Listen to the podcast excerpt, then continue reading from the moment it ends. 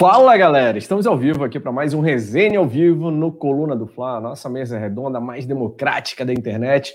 Nesta noite de sexta-feira, eu e Paulinha Matos, famosa filha do seu Paulo, está aqui conosco para bater um papo sobre tudo que gira o mundo do Mengão, infelizmente pós-vexame de ontem.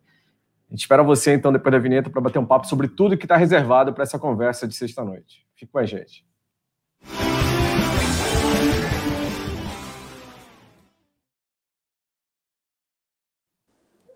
Fala, Paula Matos. Boa noite. E aí, como é que você tá?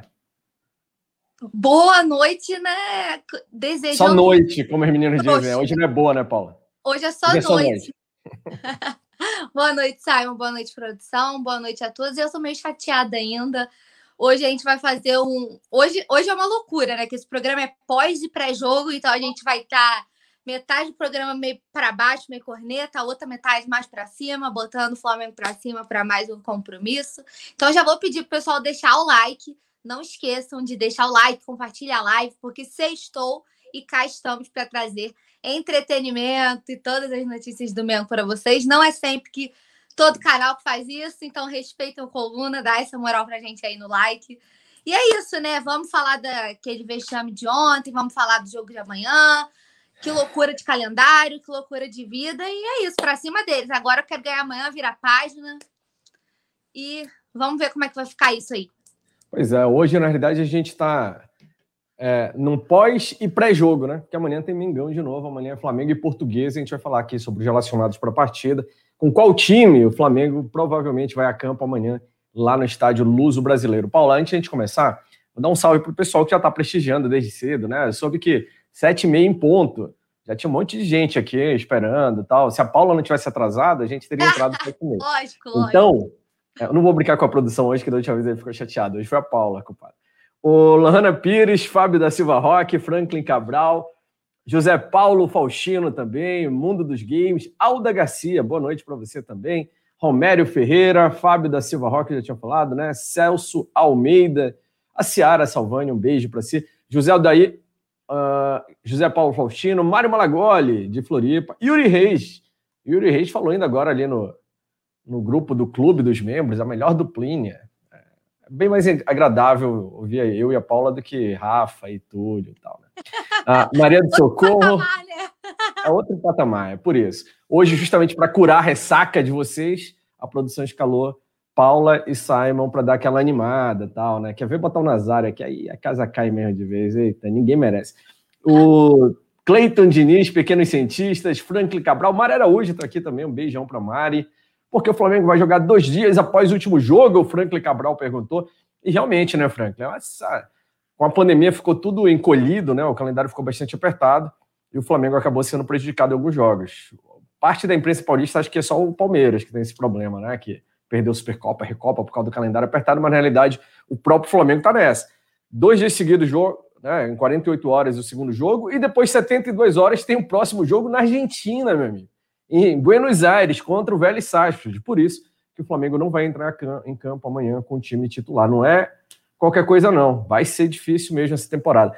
Vinipo 30, é o, de, é o Gilberto de Criciúma, mandou um salve aqui. Os nomes de usuário no YouTube são os mais diversificados possível, né? Wilson Silva, Daniel Copperschmidt, que mora no Canadá e não em Santa Catarina, mandou um alô aqui. A Lohana Pires também, um salve para a Lohana. E Paula, óbvio que a gente vai ter que falar daquele jogo miserável de ontem, né? O Flamengo foi humilhado pelo Vasco, apesar de dominar o jogo, eu falo foi humilhado pelo resultado, né? Porque o placar foi extremamente mentiroso. O Flamengo dominou a partida, mas foi preguiçoso, sem criatividade, indolente, qualquer adjetivo desse que a gente quiser dar, displicente, né? Mas dominou a partida, né? Os números dos jogos foram, foram amplamente favoráveis ao Flamengo. O Flamengo teve 61% de posse de bola, tal. só que inútil, não serve para nada. Até o último minuto estava levando 3 a 0 do Vasco em três ataques.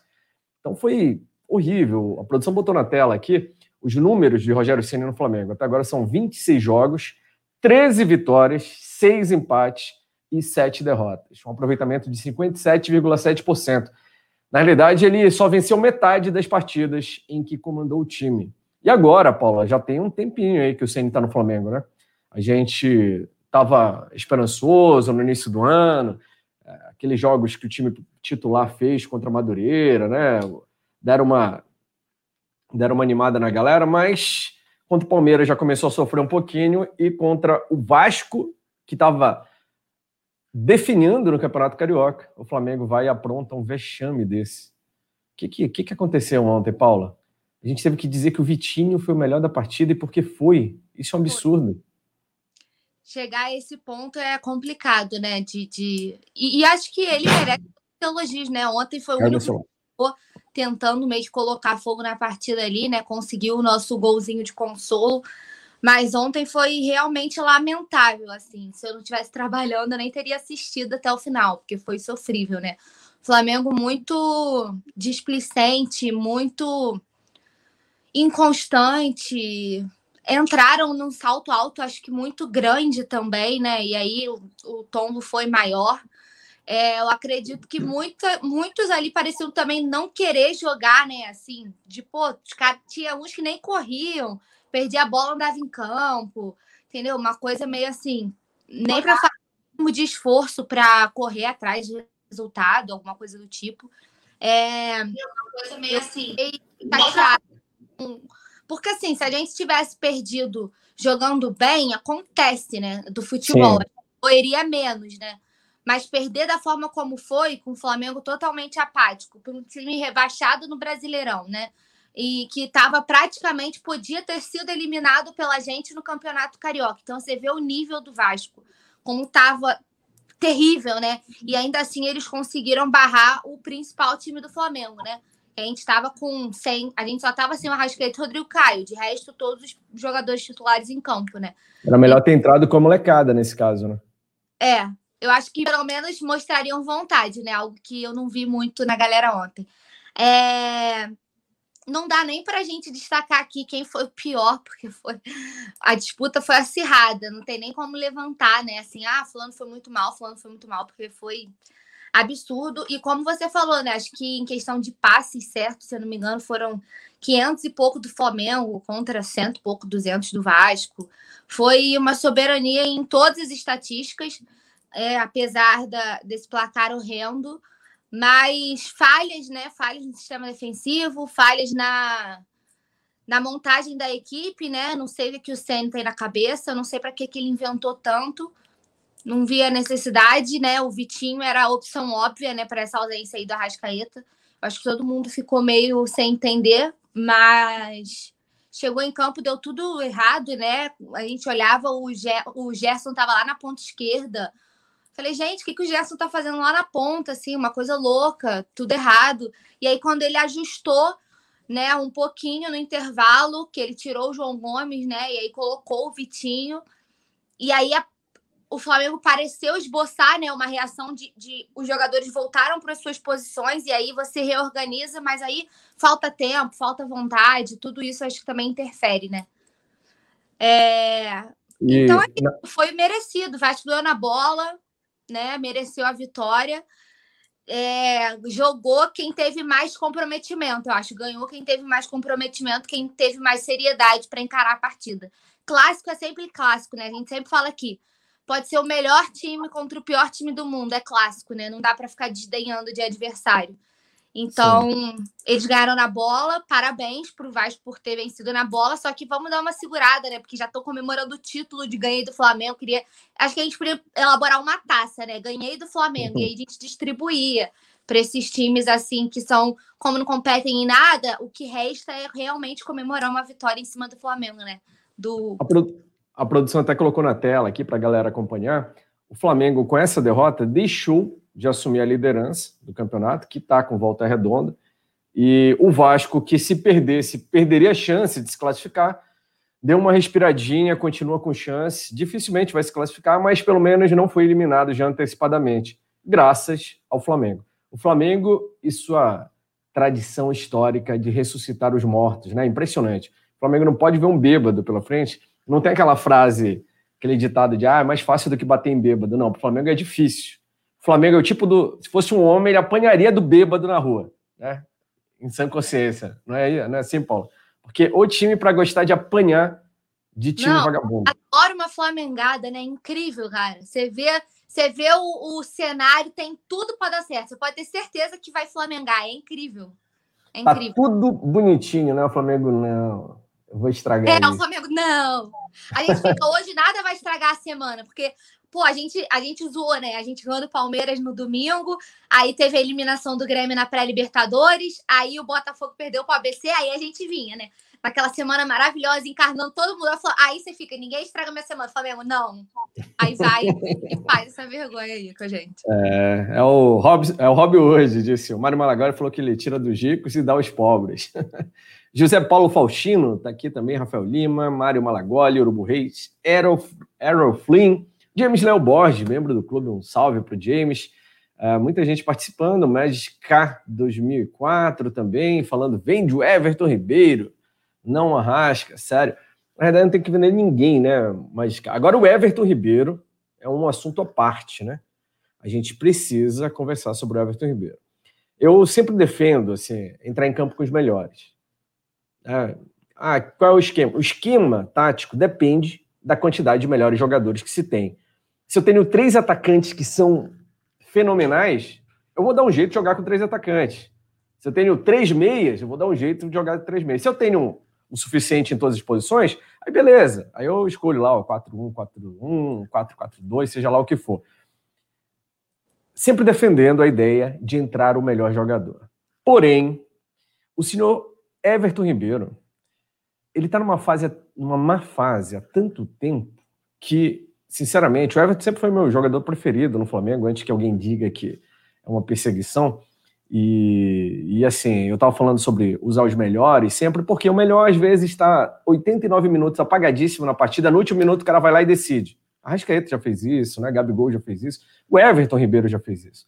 O problema é que o Everton Ribeiro vem de um ano ruim. Não vem intercalando partidas boas e partidas ruins, vem nulo, né? Apagado, tá esquecido não acerta uma ali no canto e tal, naquela direita morta. Ainda tem a companhia do Isla, que está numa fase bem ruinzinha também. Então, eu sim sou favorável a botar o R7 no banco um pouco, experimentar lá, para refletir até sobre a vida, né? até pela acomodação natural, ele é ser humano, né? O Everton é um jogador fantástico, é um cara fantástico também, mas tem que jogar quem está melhor. E por incrível que pareça, hoje talvez o Vitinho mereça mais aquela vaga do que o Everton Ribeiro, né, Paulo? Com certeza. Ele esqueceu o futebol na seleção, né? Uma pena. É. Acho que é exagero a gente falar, deve ter. Ele não ficou ruim, né? Ele é um jogador genial, não tenho dúvida disso. Só que é uma fase, às vezes o cara tá mal da cabeça, sabe lá o quê, tem várias, várias coisas. Uma pessoa vai estar com problema lá, o filho tá doente, seja lá, não sei o que, que é. Mas ele tá mal, que ele entra em campo e esquece futebol. O futebol, como o Paulo falou, deixou na seleção, né, Paulo? Faz tempo.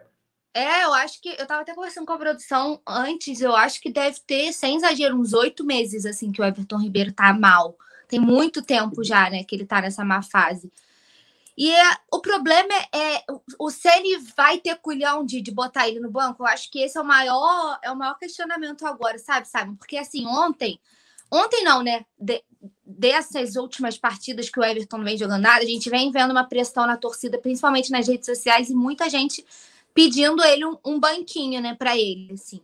E natural, né? Porque não tá jogando bem e normal, né? É, mas eu não sei se o, Rogério teria esse culhão. Da mesma forma como no último resenha a gente estava debatendo, ah, ele volta com o Arão para volância, aí ele vai, ter, ele vai ter culhão de tirar o Diego agora que tá bem, porque o Diego tá jogando bem, né? É, ou ele vai ter o culhão de botar o Arão no banco e botar alguém na zaga que seja da posição, porque o Arão de zagueiro também já deu né? Foi serviu para improvisar, mas acho que já deu o que tinha que dar. A gente precisa encontrar uma dupla. O Bruno Viana, pelo amor de Deus, também contra o Vasco. Nossa, é, mas tem um jogo por enquanto, né? O Bruno Viana é. fez outro. Os iniciais, os dois, primeiros foram ótimos, né? Lógico. Ontem, ele, ontem ele viajou. Ontem acho que ele foi junto com a, com a banda. Mas saiu todo mundo mal também, né, Paulo? Todo mundo mal, não salvo. É. Mas eu acho que já passou da hora do Senna escolher essa dupla de zaga, principalmente é, agora que a gente vem falando desse calendário louco, vai emendar uma competição na outra, né? Já vai começar a Libertadores, a Copa do Brasil já tá batendo na porta também, que o Flamengo não ganha desde 2013, né? E é uma grana alta também, é uma coisa que eu acho que esse ano eles tinha que tentar ganhar a Copa do Brasil também, Primeiro, por ser muito tempo sem o título, e segundo, porque é, é uma grana alta que entra, né? É o campeonato que mais paga. E o Flamengo esse ano, especialmente pela falta de ausência de público, né? Pois é. é. Mas ontem acho que foi um caos. O, o que me o que me preocupa é o Senna, assim. Eu venho falando que ele não era minha escolha, né? Desde lá de trás. É, mas que a gente apoia, né? A partir do momento que ele foi escolhido para estar aqui, eu quero que ele tenha sucesso. Hoje, óbvio, né? hoje é Rogênio ou Rogeg? Para mim é Rogeg, sempre foi. Olha, Mas... a Mari Araújo está aqui no chat, hein? Ela não vai curtir que a Mari é defensora do Rogério Ceni. Ela é mim... é Rogênio Ceni. E o Protúlio gosto... também, Rogênio Ceni.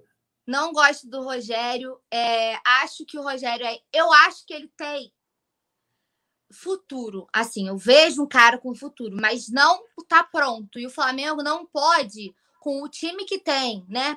É, com todo o investimento que foi feito para montar uma seleção como a gente tem. A gente tem um timaço, né? E, e aí, com tudo isso que foi feito, você tem um técnico inexperiente, né? Eu acho que não deveria ter ficado, não era o cara para guiar a gente numa Libertadores né? Não vejo o Ceni com esse porte. E eu acho que tá ficando bem nítido para todo mundo, né? Como você falou no começo, já tem um tempinho que ele tá aqui. O, o, o time já deveria ter uma cara de Ceni, né? Eu acho que o, a cara que o, que o deu para esse time, o Arão na zaga e o Diego na titularidade, né? Foi o, a revolução do Ceni foi botar o Arão na zaga e ter dado certo. Só que ele tá improvisando, né? O Arão, em diversas oportunidades, já deixou claro: eu sou volante, eu estou de zagueiro, né? Ele sempre fala, e eu acho que isso é uma demonstração clara de certa insatisfação. Eu estou aqui. Ah, eu quero ajudar o clube, eu me sinto feliz de ajudar o clube, beleza, mas ele sempre fala: eu sou o volante, eu sou o volante. Chega uma hora, Simon, que, é, que o Arão falha, e é óbvio que a gente fica puto, né? Igual aquele jogo que a gente estava debatendo aqui. Foi, foi, contra quem? Porque tá tendo tanto jogo agora que eu tô ficando meio. Hum que ele botou a mão na, na, na, cintura. Você até falou, odeio o defensor que perde a bola e bota a mão na cintura. Foi contra o Palmeiras, o primeiro gol. Né? Isso, né? Isso. O então, assim, Rafael assim, Veiga deu aquele drible fantástico nele, ele parou e ficou olhando. Xícara. Ele erra, a gente fica meio pau da vida, mas assim, a gente tem que entender que também não é a posição do cara. E ele quebrou um galho muito bom ali, né? Ele fez partidas muito boas, muito consistentes ali, com o Rodrigo Caio, com o próprio Gustavo Henrique, né? Que foi quando ele entrou para suprir a ausência do Rodrigo. Mas eu acho que já deu o tempo dele ali, porque ele não é o cara da posição. Vai ter hora que ele naturalmente vai errar, porque ele não tem a malícia da posição, né? Ele tá improvisado, ele faz o ele faz feijão com arroz, digamos assim, mas vai, vão ter posicionamentos, vão ter certas malícias que ele não tem, porque não é da origem dele jogar ali. Então acho que o Ceni precisa de uma solução. O Arão ali não é uma solução, era um paliativo que virou claro. definitivo, né? E aí a gente está vendo que chega uma hora que isso vai parar de dar certo. E o que me preocupa é, ainda bem que foi contra o Vasco, né? Ah, Carioca, pontos corridos, Flamengo tá bem encaminhado. Mas me preocupa porque era o teste para Libertadores. Sim. Entendeu? Então a, a balança ela tá muito desequilibrada. Pois é. Sobre o Everton Ribeiro ainda, Paulo, o pessoal está participando aqui no chat. Uh, o Júnior dos Anjos falou que o o ER tá demais, Vladimir de Castro já deu, hora de partir. Mário Araújo falou: o Everton já pode pegar um banco para o Vitinho ou o Diego na posição dele para subir o Arão para volância. Hoje a gente estava até comentando sobre esse termo, para jogar o Arão como volante. Uh, ainda, Marco Antônio Teles, o Everton vai jogar, eu tenho fé, vocês vão ver. Ricardo Guerreiro, tem que tirar o Everton Ribeiro. Ainda, ainda mais, mais, mais, mais, mais. Mário Malagoli, Everton precisa dar uma descansada e entrando aos poucos para ver se reage. Franklin Cabral, será que ele não está forçando uma possível negociação posterior por causa da idade, fazer um pé de meio? Eu não acho que ele faria isso, porque ele teria que fazer propaganda dele se ele quisesse ser negociado, não teve nenhuma sondagem, não começaria a jogar mal, né? Quem é que quer um jogador que está jogando mal há quase um ano, assim? Então, não acredito. E o Everton parece um cara muito de muito caráter, assim. Eu acho que ele isso parece profissional, assim. Eu não acho Como pessoa, ninguém tem o que questionar o Everton Ribeiro até então, né? Nunca deu problema, família exemplar, baby guto tal. Agora, a esposa é simpática. Agora, o futebol é que não tá. É momento, né? Todo mundo tem a sua uma fase. Romário teve uma fase, qualquer um grande jogador de futebol tem a sua uma fase também.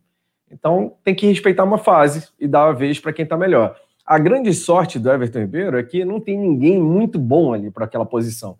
O Vitinho, e até, assim, me surpreende o Rogério não testar o Vitinho como titular ali, porque dá para ver que o Rogério gosta mais do Vitinho do que eu. Né? Desde que ele chegou, ele insiste no Vitinho, insiste no Vitinho. E, querendo ou não, eu tenho que admitir, eu não gosto do Vitinho, eu achei ele sem sangue e tal, apesar de ontem ter se esforçado um pouquinho mais do que os demais, tudo. Mas tem que admitir que o Vitinho tá melhor do que o Everton Ribeiro atualmente. O cara ajuda na marcação e tem, tem dado mais um toque de criatividade ali na frente do que o Everton Ribeiro. O Everton tá perdido, tem errado passes fáceis, né? Não consegue fazer infiltrações como ele fazia. Finalização do Everton Ribeiro tá horrorosa, o cara chuta, tá chutando muito mal. E o Everton, que chutava demais com as duas pernas, sempre chutou muito bem, fez cada golaço, mas tá mal, tá mal, tá em uma fase. Então, acontece. Então tem que, vamos ver o que, que vai acontecer com o Everton Ribeiro. O Mário Malagoli falou: o Romário não teve uma fase. Cacá. Teve sim, Mário Malagoli. Depois a gente conversa sobre isso, não é a pauta agora. Todo jogador tem uma. Até Cristiano Ronaldo tem uma fase, Messi tem uma fase. Isso acontece. Não deixa de ser um bom jogador por causa disso, né? Rafael Lima falou: Ilharão e Sene, os dois não têm. O que que ele falou? Virou aqui. Os dois não têm o cacuete de suas respectivas posições. Uma de zagueiro e outra de técnico. Acho que o Arão não tem cacuete de zagueiro e o Ceni não tem cacuete de técnico disso. Rafael Lima dando aquela cornetada aqui no chat. James Léo Borges também participando. Thiago do Rio Olha aí, um abraço para o Thiago do Rio. Falou Bruno Viana na direita e Rodrigo Caio na esquerda. O eita, Eliane Alves falou: a solução mesmo é trazer o Renato Gaúcho. Ai, não, gente. Pelo amor. Vai embora. 2021. Vou pegar uma cerveja. Né? Não.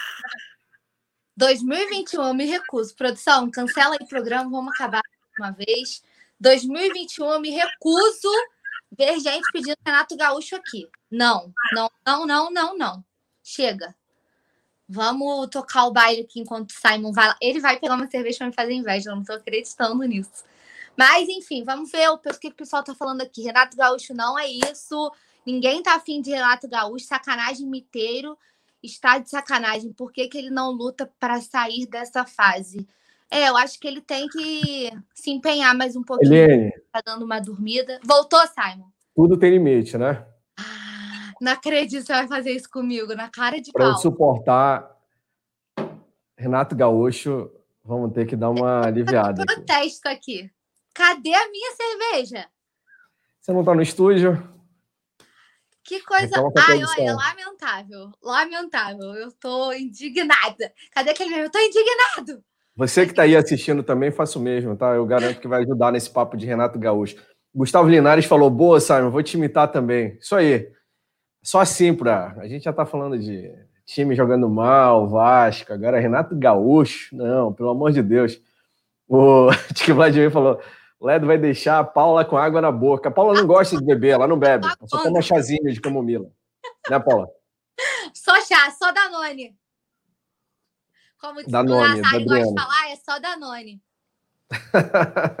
Mas hoje está frio em Nova Friburgo. Hoje a Paula vai tomar um, um- um chimarrão para esquentar. Hoje é um cappuccino, um chocolate quente, um vinho. Vamos. A gente nem vai cogitar esse negócio de Renato Gaúcho, porque o Ceni não está ameaçado. O Ceni é técnico do Flamengo, né? Na virada da temporada que o Flamengo teria chance de mudar de técnico, descartou. Falou, né? O Marcos Braz foi incisivo, o técnico é o Ceni, não tem data para sair. Agora a gente estava falando do Everton Ribeiro. Vocês acham que o Everton Ribeiro deve ir para o banco ou deve permanecer titular? Vamos deixar a galera votar aqui no, no chat, né, Paula? E claro, quem quiser votar no Twitter, hashtag essa daqui, tá? Aqui, ó, Resenha aqui em ao cima. vivo. Tá aqui em cima, nesse pedaço aqui. Peraí, deixa. Resenha ao vivo. tá? Viu? Deu certo, né? Enquadrou certinho. Aqui, ó. Resenha ao vivo, lá em cima. A produção deixou muito longe. Traz mais para baixo aqui para tocar no resenha ao vivo. Então, ah, Everton no banco ou Everton titular? E claro, o- a droga aqui não tem muita opção para o lugar dele, né? Tipo o Gabigol. Se o Gabigol tá machucado, entra o Pedro, altíssimo nível. O Vitinho não é altíssimo nível, né? Mas seria ele o reserva imediato do Everton Ribeiro. Eu não vejo outro para posição e a gente não vai falar em Michel aqui, senão eu vou quebrar a tela do computador. Não, é porque aí Renato Gaúcho e Michel no mesmo resenha sai, a gente desliga e vai embora. Gustavo Linares, banco. Lohana Pires, banco. Débora Barros, banco. Marcela Padilha, banco. Frank Cabral também. Frank, o Franklin Cabral é o nome mais difícil de falar desse chat. Eu falei é Cabral, é Frank. Junto, Franklin Cabral. Em bola é. ali. Falar só o Cabral. O Cabral, banco. A Seara, banco.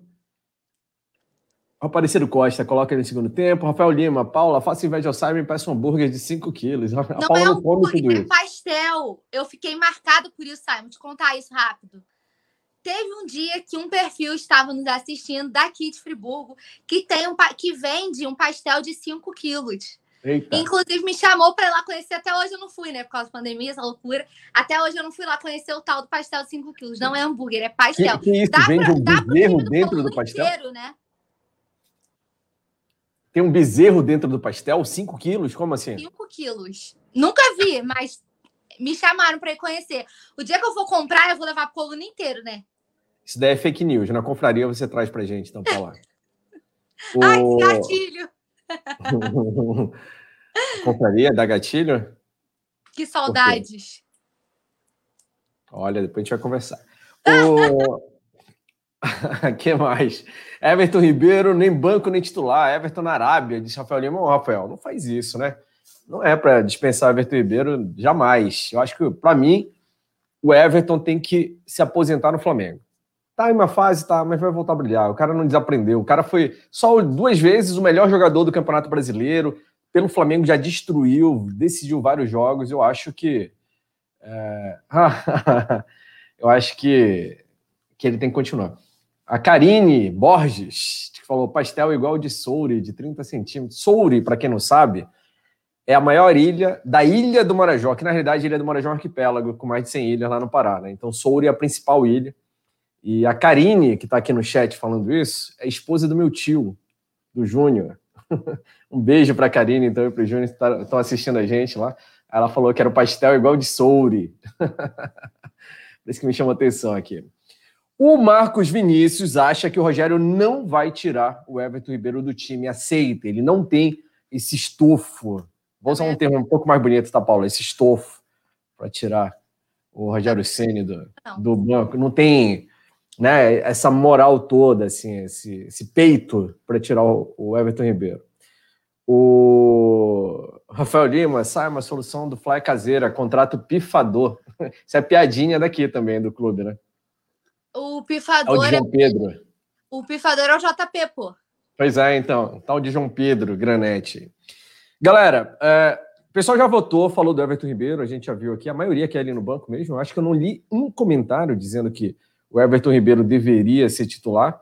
Acho que está todo mundo entendendo é, que o momento não é bom dele e que ele precisa realmente pegar um banco. O Vladimir falou, Ledo, o Rogério Senna é uma mula, rapaz, teimoso.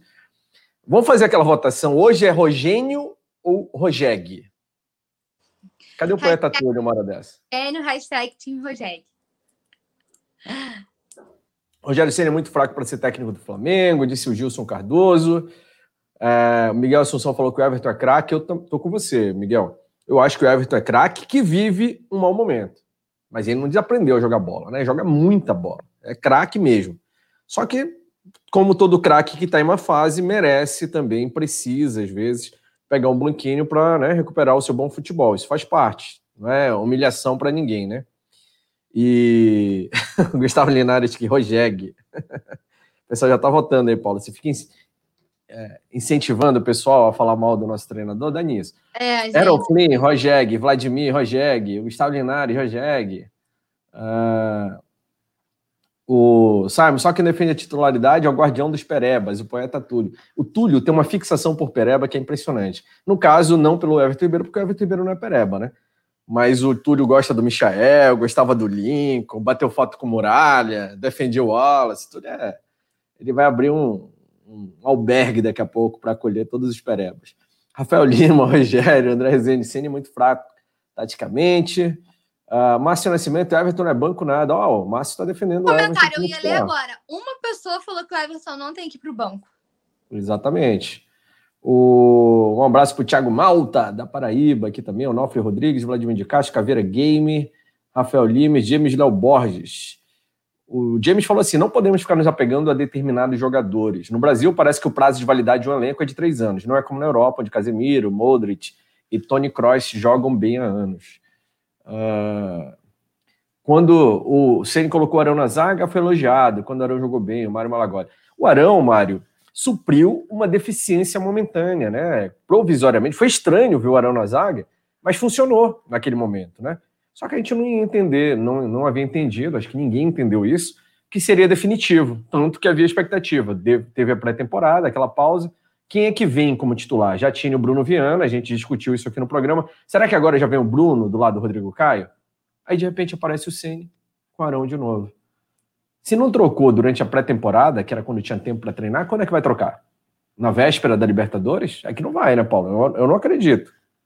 É, era o que a gente estava falando um pouquinho antes, né? Às vezes o nosso amigo aí, é o nome? Qual o nome que você falou? Mário Malagoli. Às vezes Floripa. o Mário chegou um pouquinho depois.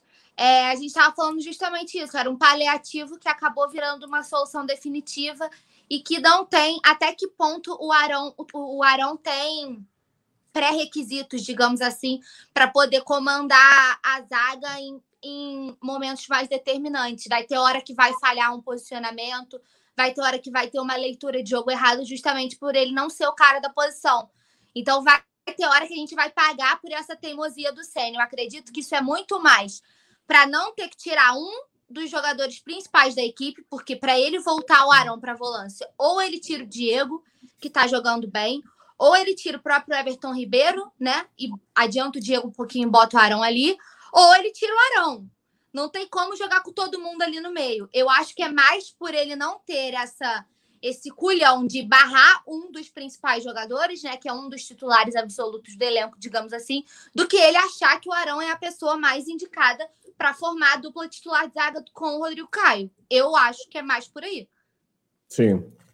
Uh, o Vladimir de Castro perguntou: Simon Ledo, você é parente da Dina Valério Ledo? Vladimir, você sabe se ela é rica, tem grana e é idosa, tem dinheiro para deixar de herança? A gente se vê isso daí depois. Estou é, precisando me aposentar. Ô, Paula. É...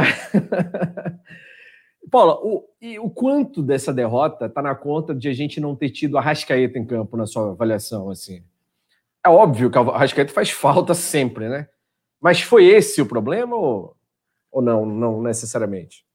Eu acho que não necessariamente, mas foi determinante, sabe? Eu ainda vejo o Flamengo muito dependente do Arrascaeta, porque eu venho falando isso há algum tempo, é, em alguns resenhas, de que, assim, para mim, na minha avaliação, aquele time de 2019, né, e aquele começo de 2020, o time do JJ, todos os jogadores foram muito brilhantes, todos estavam na sua melhor fase. Então, quando o time, aquele pós-pandemia, que o JJ saiu e a gente teve aquela queda de rendimento, eu, Paula, vi o Arrascaeta crescer. Porque aconteceu? Os outros jogadores caíram de rendimento e o Arrasca se manteve em alto nível. Então ele começou a assumir um protagonismo que não tinha no time de 2019 porque estava todo mundo muito bem. Então, para mim, o Arrascaeta vem há muito tempo jogando muito bem, em alto nível. Ele é muito regular. Então, acredito que, para mim, ele seja, na, na real, o melhor jogador do Brasil na atualidade. Eu não vejo ninguém para peitar o Arrascaeta. E eu acho que ele faz muita falta, porque, na minha avaliação, ele está se destacando mais por a gente não ter os principais atletas em alto nível. Como eles estão regulando muito, eles estão oscilando muito, o Arrasca, que está sempre bem, se destaca. E aí ele ganha uma notoriedade maior. O jogo de ontem, por exemplo, ele podia até estar tá mal, mas com um lance genial, ele podia fazer essa engrenagem toda funcionar. Então, Sim. eu ainda vejo o Flamengo muito dependente dele, porque assim, o Everton, por exemplo, é um gênio também. E também pode decidir o jogo em um lance, mas vem numa fase terrível. O Arrasca, mesmo com o time todo, quantas partidas a gente já viu o Flamengo horrível, dando tudo errado. O Arrasca em um lance consegue, faz o gol salvador e, e vibre e levanta o pessoal. Então, eu ainda acho o Arrasca o termômetro, sabe, da equipe. Então, eu não boto na conta, tipo, da ausência dele mas muito determinante, porque para mim o, o Flamengo ainda depende demais do Arrascaeta. Por essa, por essa avaliação, entendeu? Teve alguém, o André Mello falou, qual foi o verdadeiro problema do Arrascaeta? O Arrascaeta, André Mello, é, saíram algumas fontes, informaram que na terça-feira para quarta, que estava tendo aquela divergência na renovação, né? O Arrascaeta tem hoje o segundo maior salário do elenco, ao lado do Bruno Henrique, mas seu treinador já tinha falado que queria, um, seu staff lá, o empresário, que queria um reajuste, queria renegociar. O cara tem contrato com o Flamengo até 2023. Mas eles, depois de tudo que o Arrascaeta ganhou no Flamengo e toda a notoriedade que ele alcançou, sentou e falou: ó, vamos negociar esse contrato, né? A gente, o Arrascaeta se valorizou tal. Sabe quando você joga lá no modo carreira do FIFA? Senta um cara com outro lá e fala: Ei, vamos, vamos negociar, meu jogador quer isso, quer aquilo, tal, quer um prêmio, quer um bicho. Uh, não sei se a Paula já jogou, mas é bem legal, é assim. E aí tem a conversa entre os dois, você é o manager do clube e tal. E aí o cara sentou junto com ele e o Flamengo segurou a onda, né? Adiou essa renovação, até por causa do momento, né? O Flamengo tá com pouca grana, é, alegou que comprou Pedro recentemente e tal. Então, a especulação, né? A gente é uma versão é que com isso a Arrascaeta pediu para não ser relacionado para a partida, até que se resolvesse isso. Porém, a versão oficial que o Flamengo deu é que o Arrascaeta se machucou no jogo contra o Palmeiras, na Supercopa, teve um entorse no tornozelo e por isso não foi liberado para jogar. Inclusive, hoje o clube mesmo anunciou, né, Paula, que ele voltou para tratar esse entorse, se reapresentou hoje, normalmente, tal, para tratar o entorse. E o entorse é algo extremamente subjetivo, que só quem sabe se teve ou não foi o médico, né, que tocou no pé do cara e o cara lá. Então é fácil dizer que foi um entorse se não houve entorse. A gente não sabe. Né? Mas há essa apuração de que o empresário do Arrascaeta queria um pouco mais de grana para o Arrascaeta. E aí acabou que ele não. O Flamengo e ele ainda não chegaram a acordo. A minha opinião é claro, não estou na negociação, não sei quanto o cara está pedindo a mais, quanto o Arrascaeta quer ganhar mais, mas o Flamengo tem que ir até o limite do que pode para segurar esse cara. O Arrascaeta é o tipo do jogador que você só vai encontrar e talvez conseguir contratar a cada 30 anos, assim. O Flamengo não vai, ah, não, vai embora. Então tá, libera e pega outro Arrascaeta ali na esquina. Não existe isso. Não existe. Pense, a Paula falou, né? melhor jogador do, que joga hoje no Campeonato Brasileiro é o Arrascaeta. E ele tem razão, eu concordo. Quem que seria mais próximo do Arrascaeta? Não tem. Com a qualidade, genialidade que ele tem, não tem. É ele. Ah, trazer o Ramer Rodrigues lá, sei lá. Talvez, mas o, aqui no Brasil é o Arrascaeta. Então, eu iria até o limite. O Arrascaeta é um dos caras inegociáveis, como diria aquele poeta do futebol, né? invendíveis e imprestáveis. Teve um, um, figuraço aí que falou isso do. Acho que era o, o, aquele presidente lendário do Corinthians que falou isso. Então, a Arrascaeta tem que ficar de qualquer jeito no Flamengo, não pode ser negociado de forma alguma. E aí vocês têm as duas versões né, que foram dadas tanto pela parte do empresário quanto pela parte do Flamengo sobre a situação do Arrascaeta ontem. Eu acredito que o Arrascaeta faria muita diferença. A gente viu no jogo contra o Palmeiras aquele golzinho que ele deu lá que nem o goleiro esperava, ficou parado o Everton, né? Lembra? Golzinho de sinuca, assim, pá, bolinha seca no canto. Faria diferença ontem? Faria. Mas foi decisivo para o Flamengo perder o jogo ontem? Não, eu não acho, sinceramente. Fez muita falta. Vai fazer falta em qualquer jogo que o Arrascaeta não participar, especialmente os grandes, né? E se é que dá para considerar contra o Vasco um jogo grande agora. Mas faz muita falta sempre. Mas do jeito que o time inteiro tava aquela aquela morosidade de campo, aquela lerdeza, pasmaceira total, o cara não ia jogar sozinho. Então não, não, não acredito que o Flamengo venceria se o Arrascaeta estivesse em campo. Precisava ter uns 3, 4 ali mais ligadinhos na partida para o negócio funcionar. O James Léo Borges acha que nenhum jogador é inegociável. É, teoricamente, né? Mas o clube pode fazer o que o máximo que puder alcançar para tentar segurar, né, James? Por exemplo, muitos jogadores desses que são supervalorizados têm uma multa altíssima no contrato. E aí alguns clubes vêm atrás e querem pagar menos. Uma forma de não negociar é falar, amigão, só vendo pela multa, quer? Então leva. 300 milhões, sei lá, depende da multa. O Arrascaeta não, tem uma multa. É, foi se dito que o Arrascaeta o Flamengo falou que não vende por menos de 20 milhões de euros, que seriam uns 120 milhões de reais, mais ou menos. Mas para mim ainda é barato, porque eu o Arrascaeta acho... tem cara de 24 anos. É de graça. Se eu, se eu tivesse um clube, tivesse grana, eu ia atrás do Arrascaeta por 20 milhões de euros. Né? Eu acho pouco também. O Rafael falou: a Arrascaeta é semelhante ao Messi nos seus momentos, então, para mim, o Flávio deve fazer tudo e pouco mais para mantê-lo. Marcelo Martins está aqui também, um abraço. Boa noite, Marcelo. Hudson Firme, é o Vicente Matheus, valeu, Hudson. Vicente Matheus, que tinha essas frases clássicas. Um, o, o Hudson se entregou ali, só quem tem mais de 35 anos, 40, que sabe disso. Era um dirigente, do, um presidente do Corinthians, via falando esses absurdos. Frase clássica do futebol, Rafael Lima, Yuri Reis também, fica Arrascaeta. Lohana Pires falou que 120 milhões é barato. Para o futebol do Arrascaeta é barato. É, Marcelo Martins, Rafael Lima, José Paulo Faustino, Elson Rodrigues. Esse time vai ganhar tudo, exatamente. O James Laborde falou que a multa do Arrascaeta é de 60 milhões de dólares. Pois é, ainda é mais razoável para o futebol que ele tem que ser uns 360 milhões de reais. Fala, Paula. Não, você falou dólares, eu estou falando que é euro a, a ah, multa. Desculpa, de euros, isso. Desculpa, tá certo. 60 milhões de euros, que aí seriam 360, o euro tá 6, 6 e pouquinho, né? E então, é isso aí. Valmir da Penha, fala aí, coluna do Flá, boa noite a todos, vocês são os melhores. Valeu, Valmir, obrigado, tamo junto. O Giovanni Alves, gente, traz o Alan Patrick para ficar com opção no banco. Giovanni, eu até gostava do Alan Patrick, sabe? Só que o Alan Patrick é o tipo jogador vagalume. Pisca, apaga. Pisca, apaga. Né? Jogava um jogo legal, ficava dois em letargia, congelado. Parece que economizando caloria, né? Para poder jogar de novo. Aí jogava um jogo legal, no outro parava. Assistia o jogo dentro do campo. Não dá. E uma coisa que eu sempre falo assim, galera, a gente tem que tentar olhar horizontes maiores, diferentes, desapegar do passado, né? Isso é como chorar pela ex, né, Paula? Pelo ex lá, a Paula ah, já pensou 10 anos. Não existe, passou. Tem coisa melhor à frente, acredite. Não é assim, Paula, que funciona?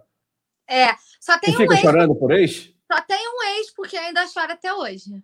Eita, sério, Pablo vai abrir Maria. coração? Pablo Maria, quem eu ainda choro. Ainda não superou, ainda Paula? Coração, Pablo Maria, eu ainda não superei, não. Vou precisar de mais um tempinho. Mas tô contigo, tô contigo, lá pra frente. Eu gostava da Alan mas eu acho que passou o momento, né? Tipo, pro time que a gente tem, pro elenco que a gente tem, o Alan não tá no. Não é o momento, digamos assim, dele. Não.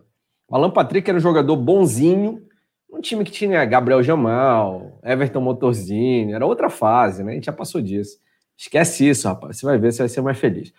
Ah, o Luciano Isidro também, Elson Rodrigues, Natanael Lima, salve para você. A Lohana Pires falou que de vagalume já basta o Vitinho. A diferença é que o Vitinho é um vagalume que demora um pouquinho mais para acender a luz de novo. Assim. São quatro jogos apagados, um acende. Quatro apagados, um acende. O Júnior tá aí, o Nilson Júnior, um abraço. Meu tio, que eu falei há pouco. Thiago Ferreira, Gilvana Souza também, Cleiton Diniz, um salve para vocês. É, Paula, amanhã, hoje é pós e pré-jogo, né? Porque amanhã tem também Flamengo e Portuguesa, na antiga Ilha do Urubu, que já foi a nossa casa, inclusive, né? Durante aquela.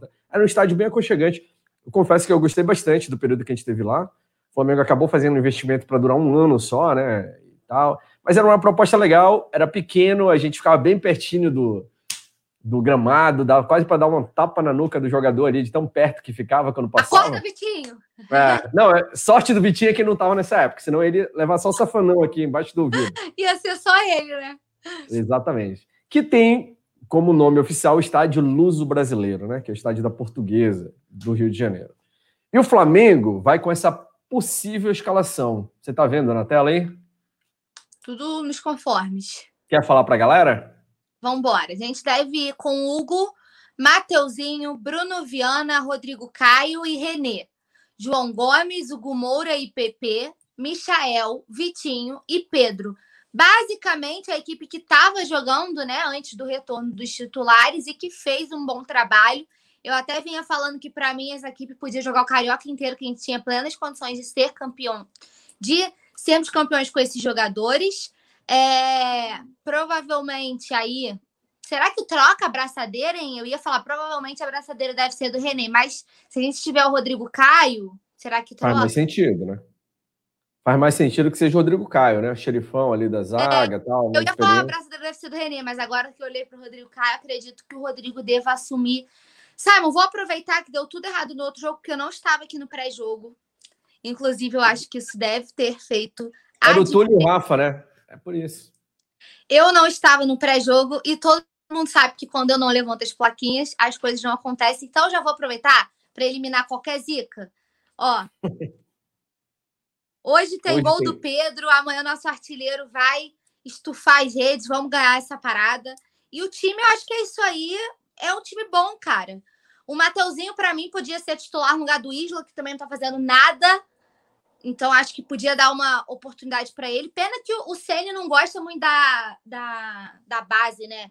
Eu achei meio sem noção essa lista de relacionados para amanhã também, inclusive, mas. E o, a nossa produção aqui, que não é santo nem nada, viu a foto que ele colocou do Rogério Ceni ali como técnico? Crying. Ele não gosta, não gosta de ser zoado, né? Mas gosta de zoar todo mundo. Meteu o Rogério Ceni chorando ali do lado do, do campo. O, a galera, o Gustavo Linares chamou atenção aqui no chat todo mundo faltava botar o Michael pisando na bola ali, talvez, na, na imagem, né? Alguma coisa assim, o Vitinho e tal. Novidades: voltam Pedro e Rodrigo Caio, né? Rodrigo Caio não jogou o último jogo, foi poupado, e o Pedro, que tinha se lesionado depois de um tempão, está disponível aí de novo, né? O que é uma excelente notícia para a gente, porque ele pode ser útil na terça-feira contra o Vale Sarsfield. Eu acredito que esse time aí, contra a Portuguesa, que é um time bem mais modesto, tem tudo para a gente vencer amanhã, né, Paula? Vencer e vencer bem, né? Para esquecer o vexame contra o Vasco. Acho que nada menos que você, acho que nem nada menos que uma goleadinha. Dá para dar uma né? Precisa, precisa. E é um bom time, né? Se a gente for analisar, é um bom time, tirando umas peças aí que a gente não tá muito feliz, né? Michael e tal. Mas, tipo, Mateuzinho, é a chance do Bruno Viana pegar ritmo de jogo e tentar se redimir das lambanças que ele fez contra o Vasco o Hugo no gol, o Rodrigo Caio, o René ali fazendo seu feijãozinho com arroz na esquerda, Hugo Moura e João Gomes, que tem jogado dois moleques, né, garotos ainda, que estão jogando muito bem. O PP, para mim, é, o, é, a ferida do time do lado é do Michel. Né? É. é o PP. É, é a ferida do time do lado do Michel, mas também eu não sei se teria outra pessoa para colocar no lugar. E aí o Vitinho, que para esse time tá, tá de bom tamanho, e o Pedro lá na frente, que é craque, né? Pedro vai fazer. O Rodrigo Muniz, ó, a Mari Araújo falou, não gosta da base, pediu para renovar com o PP, usa todo jogo. É, defendendo o Rogério Senna. Alguém falou que não gosta da base. Todo jogo João falei. Gomes. Você que falou? Foi. Quem não gosta? Ah, eu não prestei atenção nisso. Pediu a volta do Muniz e o Mateuzinho está tendo oportunidade no principal. E principalmente, Mari, ama o PP, coisa que eu não entendo até hoje. Quem é que gosta do PP? Você gosta do PP, Paulo? Rogério Senna, só. eu queria que alguém se manifestasse aqui no chat, porque até hoje, com todo mundo que eu conversei, eu não, não conheço ninguém que gosta do PP. O PP parece que já tem 23 anos, moleque, né? 23. Ele não é mais um bebê, não é um garoto, não é o Vinícius Júnior saindo da base lá. É um cara que já tem idade para estar tá fazendo tem idade do Gerson. Era para estar tá estourando já. Mas não, é a eterna promessa. Vai ficar igual o Adrian. Vai fazer 30 anos e vai ser a eterna promessa. PP, é para mim, é horroroso. horroroso. O César também, né? No gol. Parece que é. sempre cria, não, não, não, não evolui nunca. 30 anos na cara. É, o menino Neymar. Paulo Santos, boa noite, galerinha. Saudações à maior nação do mundo. Satisfação estar aqui no grupo. Sou da cidade de Itaúna, na Bahia. Um salve para a galera da Bahia, de Itaúna. Rubro Negro demais na Bahia. Um salve aí para o Paulo Santos. Prazer estar com você aqui. Eu queria lembrar a galera que não é inscrita no canal, que está assistindo a resenha, tem mais de 350 nesse momento. Deixe seu like e inscreva-se. Tem resenha aqui todo dia às 7h30. E na sequência, o apanhado com as principais notícias do Mengão no dia. Aqui você fica sempre bem informado no maior veículo de comunicação do Flamengo, que é o Coluna do Fla, junto com colunadofla.com. A Natanael falou que eu sou o maior corneteiro do PP. Natanael, foi a natureza que cornetou o PP. No momento do nascimento, assim, falou: esse aqui vai ser ruim no futebol. Aí veio o PP e se tornou isso aí que a gente está vendo hoje no Flamengo. A Marcela Padinha falou: Eu gosto do PP. Eu acho que é a única. Marcela, você, você conhece ele pessoalmente? Porque ele deve ser gente boa, né? Pessoalmente, porque no campo. O Hudson Firme falou que o PP tá sentindo falta da Neném. PP e Neném era a única dupla que funcionava. Tirando isso, não. PP fará o gol de falta amanhã, falou João Henrique Andrade. Deus te ouça, João, Deus te ouça. Acho difícil, né? Só tem três anos que ninguém faz gol de falta. Vai ser o PP amanhã, né? Hugo Moura é craque, deveria ter jogado ontem, disse o Miguel Assunção. Hugo Moura, sim, joga muito ali no meio, o moleque é bom demais. José Rodrigues, Paula, leva uma plaquinha para o Michael para ver se dá sorte. Tem aí, hoje tem gol do Michael? Micha deixa gol. Eu deixa, deixa eu ver o meu acervo aqui, só um, um segundo. Eu acho Fala que tem. Tem Misha Gol. Todo mundo, gente. Tem até gol de falta tem, mas as do gol de falta eu ainda não dei a sorte de é muito tempo encroado, mas achei. Eu não, eu não durmo em serviço, ó. Ah! Tire um print disso, pelo amor de Deus. Chega, produção, pode me botar em tela pequena aí de volta. Por quê, Paula? A produção, deixa a Paula na tela cheia. Não, não pelo deixa amor de Deus. Isso aí, só a Paula. Ah, Boa, produção. Que isso, Paula? Galera quer ver você. Todo mundo vem aqui para te ver, não é para me ver. Põe a Paula aí, eu tô saindo. O Yuri Reis falou: Ó, oh, Sion, você zicando e amanhã sai o gol. Tomara, hein? Tomara. Pode ser até do Michael. Tem que sair esse gol de falta, faz tempo que a gente não faz. O, a Net Santos não gostou, falou: vamos jogar vocês dois. Bora nós três, então, Net. Você Bora, vem pra cá, pro Rio. Eu aceito. Você eu vai participar da, da confraria que, lá. Melhor que esses esperava que nem correm, eu faço. melhor que o Michel e o Pepe, eu jogo. Pô. Toshi Mozakai, lá do Japão, um abraço. Like dado e acompanhando coluna do outro lado do mundo. O Tom, que mora no Japão. Valeu, Tom. Um abraço. Galera, ó, ouçam o Tom, deixe o like inscreva-se no canal se você não é inscrito ainda. João RN Andrade, hat-trick do Michael, do Mike, ele falou, acho que é o Michael, amanhã. O Rafael Lima, a plaquinha do Michael é Micha Gol, exatamente, é Micha Gol, né? Fazedor de gols, Paula. Eu acho que amanhã vai ser 3x1, disse assim. 3x1, eu acho que amanhã é dia de não levar gol, hein? O meu placar é 3x0. E o teu, Paula? Você já adiantou? Normalmente tem artezinha do placar toda bonitinha, você já. É sério? Tudo. Então esquece, meu... Paulo. o, eu, não tô, eu não tô acostumado com a resenha, mas faz tempo. Ah, Daniel Pinheiro, do Panamá. Um abraço. O Daniel Pinheiro, Paulo Santos, Elson Rodrigues. Elson falou que era do Piauí, eu acho, Teresina, né? Um abraço para o Elson também. Marcos Vinícius. É mais fácil o PP fazer gol do que o Michael.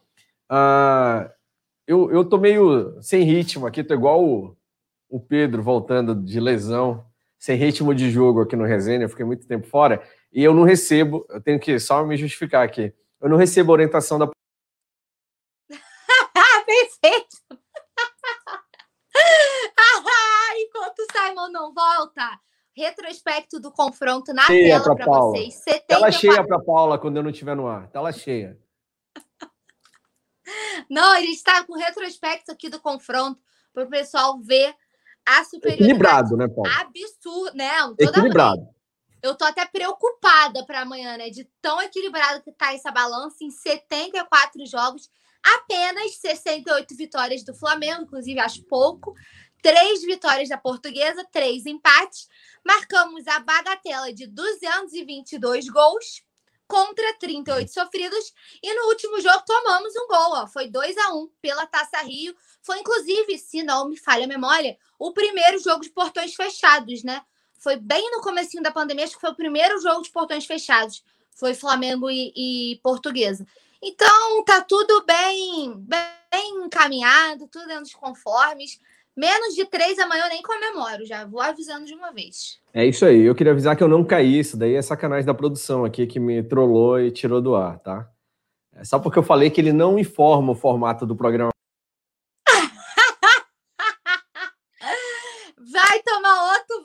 ficar esperto. Então eu quero saber, já que eu tô aqui sozinha. Já, deixa eu ver que horas são. Ainda dá pra gente bater um papo? O que, que a gente vai falar? Calma, então, Paulo. Você vai continuar tomando vapo? Vou ter que trocar o programa sozinha? Como que vai ser aí? A gente vai ter que fazer uma reunião de comando aqui nesse canal, porque o negócio tá meio solto. o...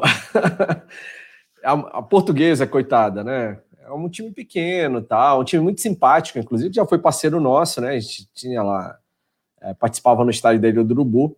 Então a gente aproveita e manda um abraço para a galera da portuguesa lá. Presidente Marcelo Barro, gente boa demais, parceiro também. Ajudou muito a gente na época lá da Ilha do Urubu. E, e claro, amanhã a gente é Flamengo e tal, mas depois que o Flamengo não está jogando contra a portuguesa, eu torço para que a portuguesa vá bem sempre, porque o pessoal é muito simpático lá na Ilha do Governador. José Paulo Faustino, Mário Malagoli, ó, agora é a hora do palpite. Essa é a arte que eu estava falando para vocês, né, Paula? Não é isso? Ah, que bonitinha. Uhum, pois é. Que a produção não me avisou, é essa daí que existe. Vai tomar outro o... Olha a Paula, toda cheia de caras e bocas ali na arte da, do palpite. Paula, você não fez essa mesma maquiagem hoje, é por isso que não queria aparecer em tela cheia? Nossa, hoje, pelo amor de Deus, o negócio tá sofrível pro meu lado. Produção, põe a Paula em tela cheia, só pra um negócio rapidinho. Não, produção, não faz isso, por favor. Põe, põe, põe. Galera, eu vou, vou perguntar no chat. Vocês querem ver a Paula de tela cheia ou não? Não, Tim Paula, não me decepcione, coloquem não. O Rafael Lima falou: tira o Simon, deixa só a Paula. Eu vou fazer o um programa assim, olha, hoje. Sem, pelo amor de Deus, gente. Vou dar meu placar aí, então. 3 a 0 Flamengo, que amanhã não quero tomar gol. Já pode anotar aí, produção, no placar. 3 a 0 que eu não tô afim de tomar gol amanhã, não. Eu não quero passar, eu não quero passar raiva com o Flamengo neste final de semana. Gols de Pedro, Michael, como eu levantei a plaquinha, e Rodrigo Muniz. Muito Vai entrar. Bem. Paula, tá todo mundo querendo só a Paula de tela cheia. Eles querem me derrubar. Eu vou fazer uma plaquinha, tá faltando. Ó, Vladimir, como vocês tentam me derrubar. E vou trazer para cá. Linares, Ciara, Mal... é isso. Malagoli, Nilson Júnior, Yuri Reis, só Paula. Urubu Rei, o Franklin, Cabral, Rafael Lima. Só Paula, então. Não. Produção, próximo programa, eu na telinha e a Paula tela cheia, por favor. Pode me botar numa telinha sobreposta no cantinho ali, tá bom. Isso, e o meu placar. Isso. Tirou a Paula? Por quê? A galera não quer. Vai, vai começar a cair a audiência aqui, ó. O... Eu vou falar que vai ser 2 a 0 Pronto. Para diferenciar do palpite da Paula, eu tinha pensado em 3 a 0 também, até para não massacrar muito a portuguesa, que eu falei que é um time simpático. 2 a 0 em cima da portuguesa amanhã. E quem? Gols? Isso. Pedro Gol. Os dois? Sim. Podia falar um do Michael e um do Vitinho, um do PP, né? Pra ficar um negócio mais divertido. É, vai, vai que. De Vou contar ainda. uma piada. Um gol do Michael, um gol do PP amanhã. Ei, aí todo mundo ri. o... Ó, Giovanni Alves fala que vai ser 4 x 0 Pedro marca 2, Vitinho e Misha. Tá confiante. Net Santos, 2 x 1 pro Flamengo amanhã. Vitor Silva, 2 a 0 Cleiton Diniz está mais eufórico ainda. Falou que vai ser 7 a 0 Gustavo Linares, 2 do Pedro e 1 um do Muniz. O Nilson Júnior, 3 a 0 para o Flamengo. Flan Franklin Cabral, o nome mais difícil desse chat do programa. Eu estou falando programa agora por causa do Franklin. Franklin Cabral, 4 a 0 A Maria Eduarda, 4 a 0 também. Uh, o Cleiton Diniz tinha falado já sete, né? Rafael Lima falou que não gostou da piada, a piada é ruim, do gol do Vitinho e um gol do Michael. Eu confesso, eu também acho de mau gosto. Elson Rodrigues, 4x0. Marco Antônio Teles, 3x1. Maria Eduarda, 3x0. são os titulares que vão jogar? Perguntou o Jardão Ribeiro. Não, Jardão, a gente falou há pouco. Na realidade, de titular amanhã, só tem o Rodrigo Caio e talvez o Bruno Viana, se ele viesse ser titular, né? Hoje ele não é ainda, mas é o Rodrigo Caio só. Tá aí a produção colocou na tela de novo.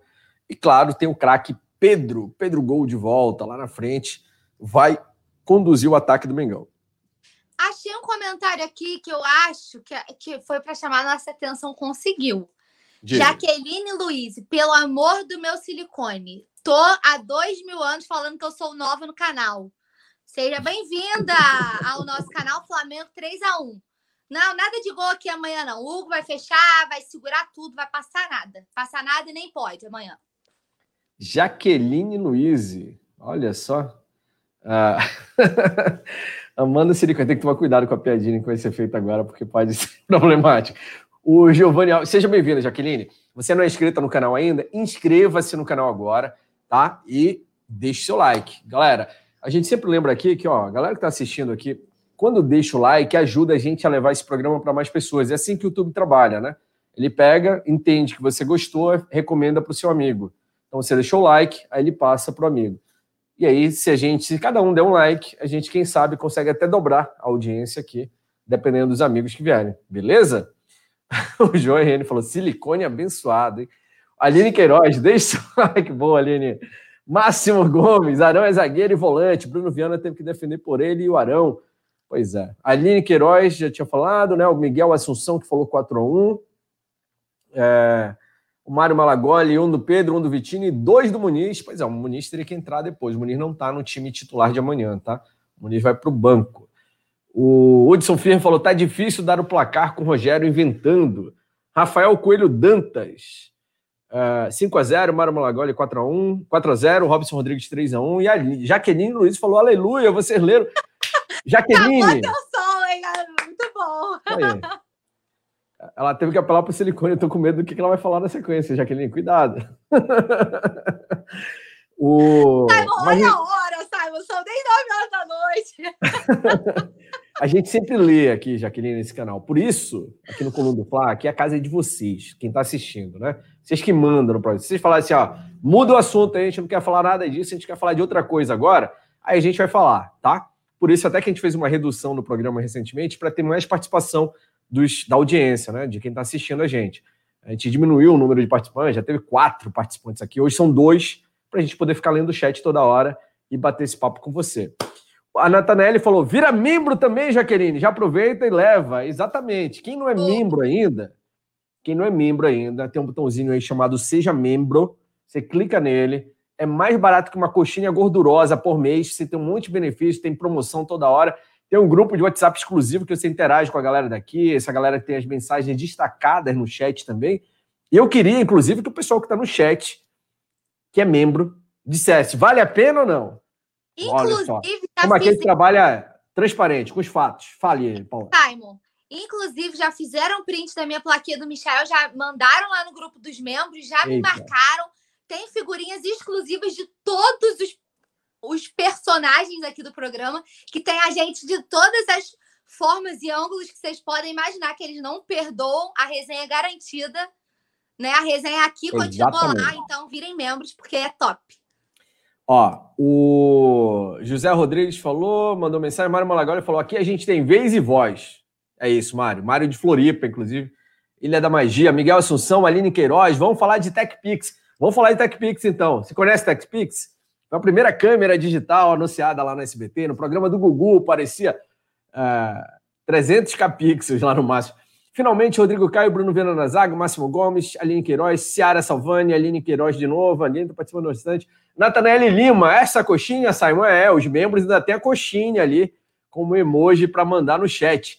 Yuri Reis, cadê o resultado do sorteio?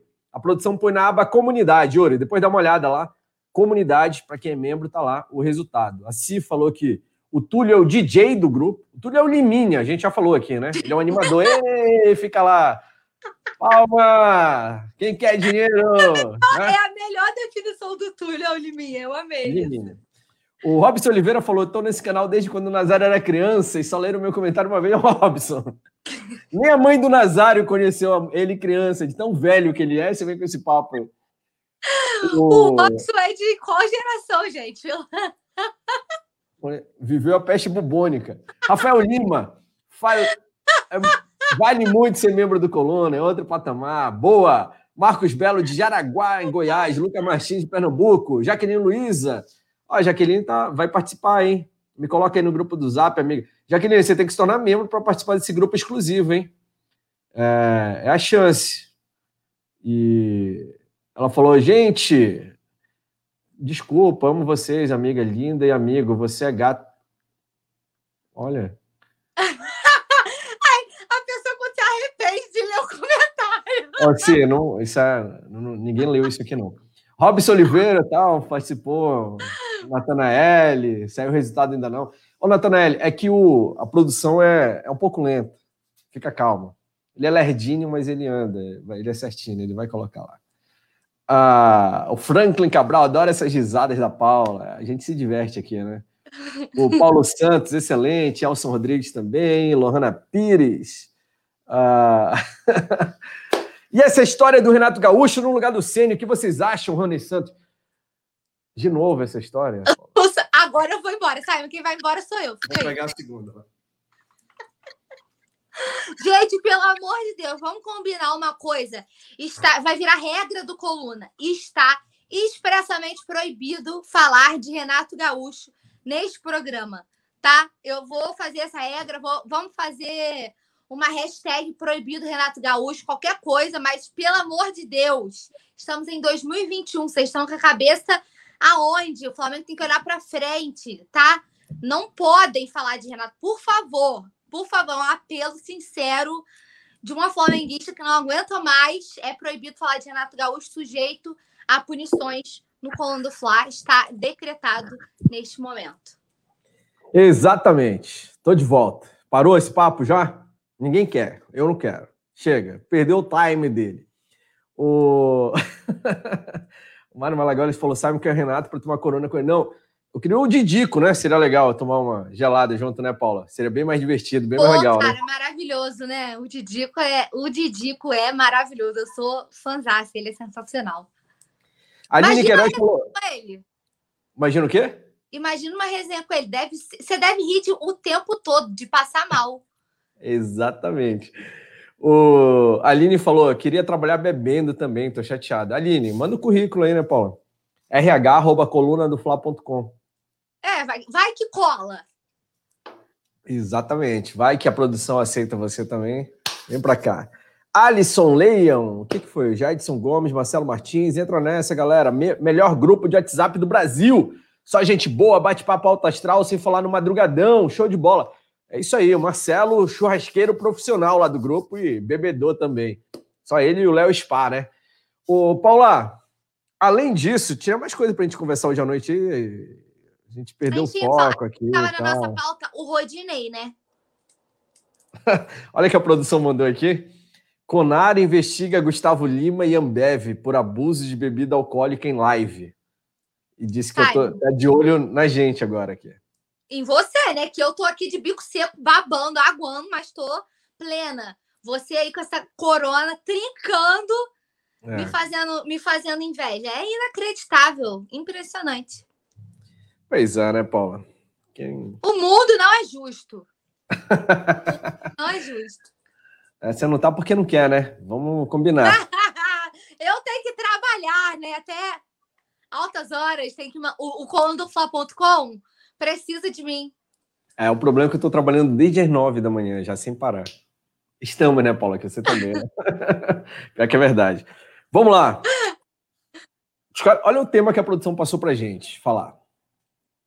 Eu, eu acho que eu vou ter que apelar, vou ter que sair da cerveja e pegar uma dose de cachaça ali para aguentar até o final. Rodinei tá livre, só não vê quem não quer. eu não quero. eu não quero ver. Não. Saiu a matéria, inclusive, no coluna do Fla.com, de que o técnico atual lá, o Ramires, né, que chegou no Internacional, já falou que não conta com o Rodinei, que tem contrato com o Flamengo ainda e que deve voltar. E do jeito que a maré tá braba, do jeito que o Isla tá jogando uma porcaria ali, você se surpreenderia, Paula, se Rogério Ceni utilizasse Rodinei, se a gente entrasse na Libertadores 2021 com Rodinei titular? Nem um pouco. Mas ainda prefiro o Mateuzinho. Apesar de eu achar uma irrealidade, porque eu acho que ele Só que ele é muito novo, eu duvido que ele vai assumir a titularidade. Agora. É, então, é irreal, mas eu ainda prefiro. Mas eu não acho, eu não acho hum, impossível. O Isla não tá jogando nada. Inclusive, queria, se o Isla vai que esse vídeo chega até o Isla, por favor, você chegou tão bem, né? Tenta reencontrar seu bom futebol para dar uma moral pra gente. Chegou voando, né? A gente brincava aqui, vários vários poetas, né? Vários, vários poemas feitos pelo poeta, pelo Rafa, aqui exaltando o Isla. E agora a gente está nesse, nesse momento. Então, queria pedir encarecidamente, por favor, Isla, se você estiver nos assistindo, que você retome o seu futebol, porque do jeito que tá, não tem como, a gente precisa de não, você. O Isla iludiu mais do que a Morena, né? Chegou fazendo bonito e de repente deu no pé o futebol dele. Gente, Diz... nunca esqueça que a gente estava assim: quem precisa de Rafinha? É, foi Rafinha. De Rafinha. Dizem que ele teve problemas pessoais, isso interfere, né, Paulo? Tal qual o Roberto Nazário, tem gente que fala que ele levou um. um Vou atualizar o ego. Estava agarradinho com ela nos stories de ontem ou anteontem. Com a esposa? Aham. Uhum. Eu ah, acho mas... que essa história foi, ó, que reviveram agora. O Nazário, desde que aconteceu isso com ele, nunca mais prestou. Tá aí o que a gente viu hoje no Coluna do Fla. Levou um galho, se perdeu. Nunca mais voltou, né? O... Tinha gente falando, o que foi o Doug falou, o, o Rodinei podia vir para o lugar do, do Rafinha de animador da galera, né? Tocar é, o... de da corte ele presta. Mas tem o Michael já para isso, né? A gente vai ter dois. Ah, mas acho que não chega perto, não. O Michael é um, é um animador, lá, é o liminha deles, assim como o Túlio é o nosso aqui. É.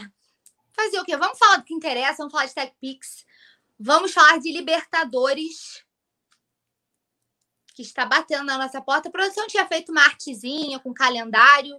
Se a produção quiser colocar aí na tela de novo para a gente ficar por dentro do que vai ser esse mês de abril, com esse calendário. Aê, produção, sensacional, não dorme em serviço. Apaga esse 3 a 1 aí, tira daí, finge que a gente não tá vendo. Sábado, como a gente já estava falando, né, nesse pré-jogo animadíssimo, super em alta, Flamengo Português às 9 e 05 com a transmissão mais rubro-negra da internet aqui no Coluna do Fla. A partir de que horas, produção, por favor? A partir das 7 da noite, a gente está online. 7 e meia, né? 7 e meia? 7 e meia?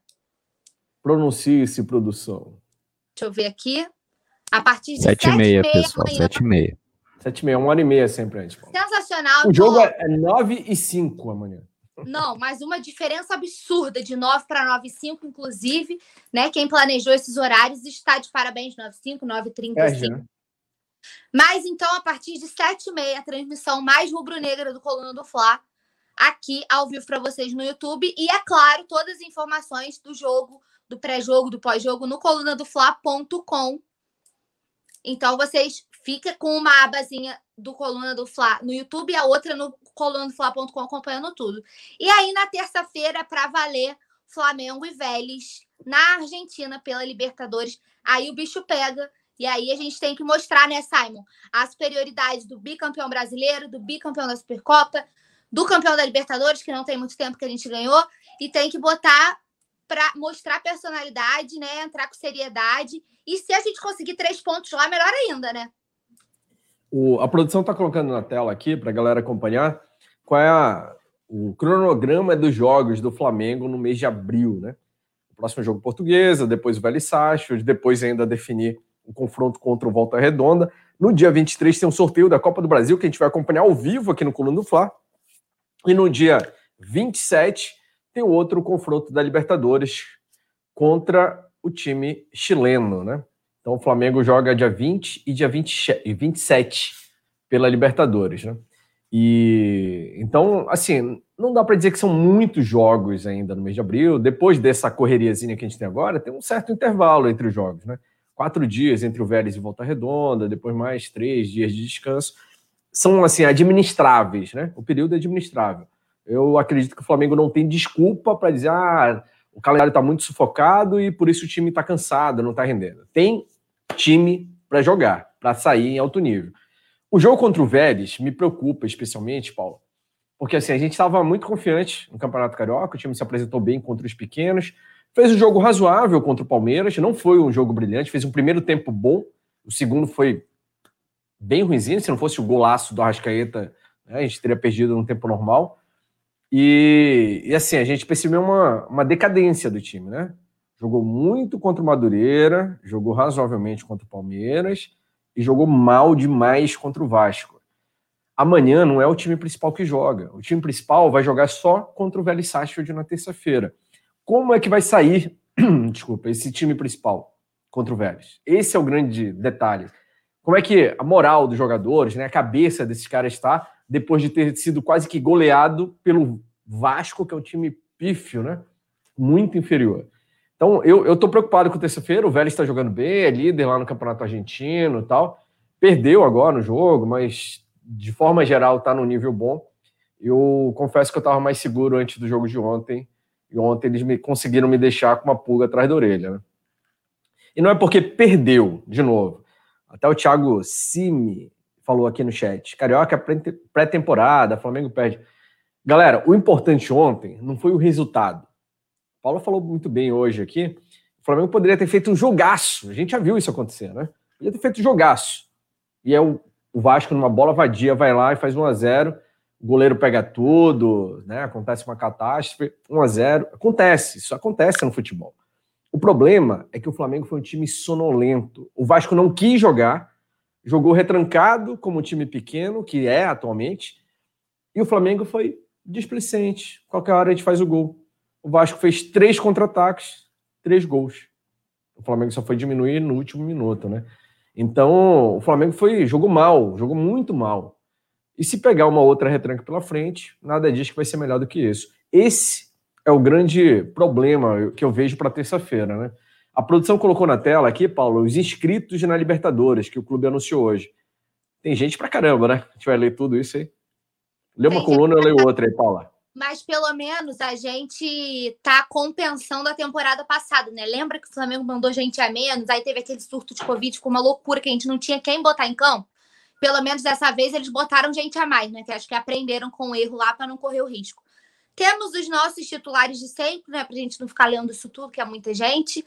Temos o nosso time principal, temos os, os nossos reservas que são conhecidos. Eu acho que aí a gente pode destacar de diferente o Yuri, né? Que é o Yuri de Oliveira, que é o Yuri da base. Tem o Peralta. Paraguaio. É, que chegou há pouco. Tem. Deixa eu ver. Peralta é um nome que traz gatilho também, né? Mas é complicado, né? Aí temos aqui, vamos lá. Lázaro, é, Otávio, que fez uma, um bom jogo contra o Palmeiras, né? Naquele, naquele fatídico jogo lá da Covid. Tem Diegão, Luan, Ítalo, Richard Rios, Lucas Bauru, Max, Tiaguinho. Então, assim, o Flamengo saiu escrevendo todo mundo, Gabriel Barros, Daniel Cabral. É... Deixa eu ver mais quem. O Ayrton, que chamou atenção, né? inclusive foi relacionado também para o jogo de amanhã é uma novidade. Rian Luca, o Everton e João Fernando, né? São goleiros. Então, o Flamengo dessa vez não poupou, e eu acho que fez certo, né? Bota todo mundo. Se você pode escrever até 50, eu acho que tem que escrever os 50. Se claro. acontece um problema igual da outra vez, a gente fica na mão, né? Então, fez o certo, bota todo mundo aí na lista, que pelo menos não vai ser por falta de de gente para poder entrar em campo. E se vocês quiserem mais detalhes, todos os nomes bonitinhos, coluna do Fla.com tem todas as informações lá. Olha quem chegou, o morceguinho pifador. Nosso Batman. Tô na área, tô me ouvindo bem? João Pedro Bonetti, direto da sua Bate-Caverna. Fala, João. Tô escondido aqui, tô na minha Bate-Caverna, sextou. Agora, esse papo tava fera, vi aí. Sextou, João? É, você sextou. Olha não. o Simon, João, olha o Simon fazendo inveja na gente essa hora. Não, o homem pode. A gente tem que ficar. A Lili Queiroz, eu vi ela falando no chat aí que queria ser contratada para poder. Não é, é só o homem que pode. A gente aqui fica no sapato. Pô. Mentira, eles que não, não tomam mais. Tá todo mundo de dieta. aí, ó.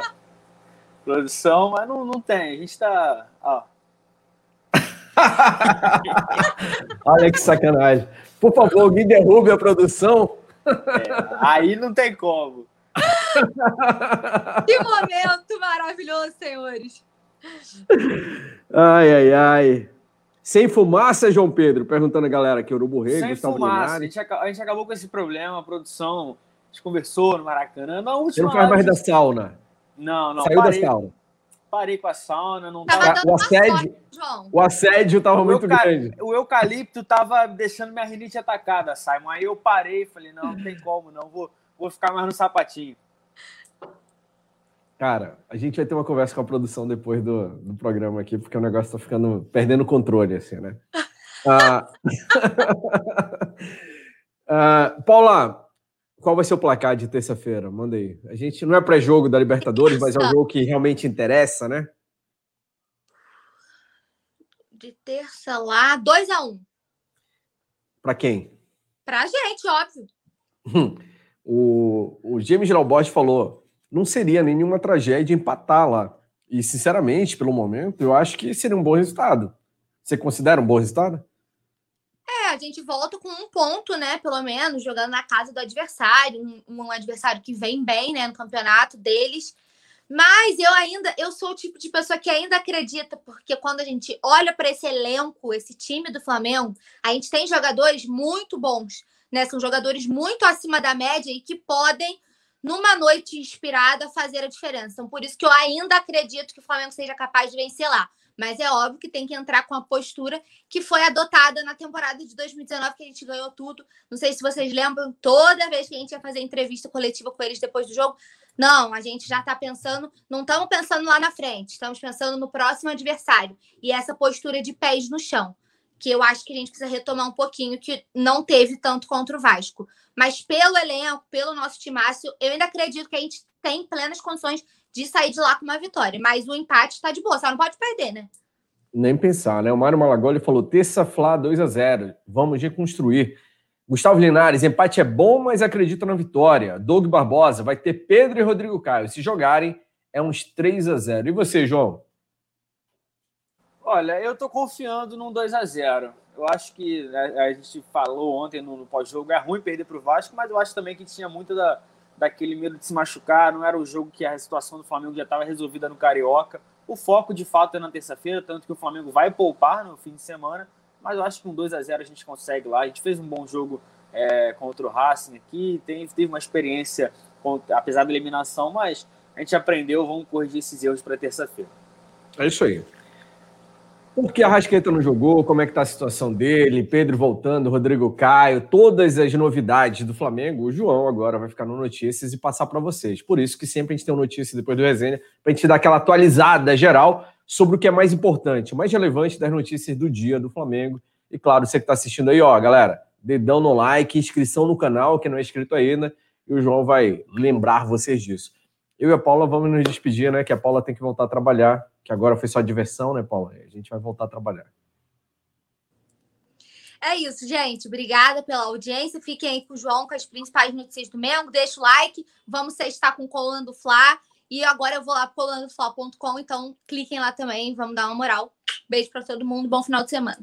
É isso aí, Mário Malagoli, Jaqueline Luiz, Marcos Vinícius, Elson Rodrigues, Gustavo Linares, Lohana Pires, uh, Marcelo Martins, a galera participando aqui em peso no chat. O João assume de agora em diante. Vocês fiquem aí, não saiam, por favor, tá? Que a live continua. Mais meia horinha e o João Pedro atualiza todo mundo. Eu vou continuar acompanhando por aqui. Abração, João. É, agora eles vão lá descansar. O Simon vai continuar o sexto dele e a gente continua aqui trazendo as notícias do Flamengo. O Notícia está no ar, a gente vai falar muito sobre é, os próximos dias do Flamengo. Tem a situação do Rodinei, será que volta? O desempenho em clássicos, tem lista de relacionados da Libertadores, relacionados também para o jogo contra a Portuguesa. Ah, rapaziada, vai chegando, deixa o dedo no like, se inscreve no canal, vai no colono do Fla.com que vocês não perdem nada. Vamos começar do jeito certo, mas produção, Solta a vinheta que o Notícia está no ar.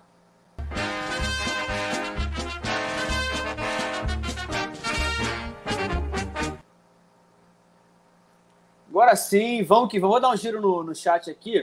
O chat está aberto aqui do lado. Então, Urubu Rei, James Léo, pessoal ficou brincando por causa da câmera. Agora acabou o negócio de neblina, não tem mais isso.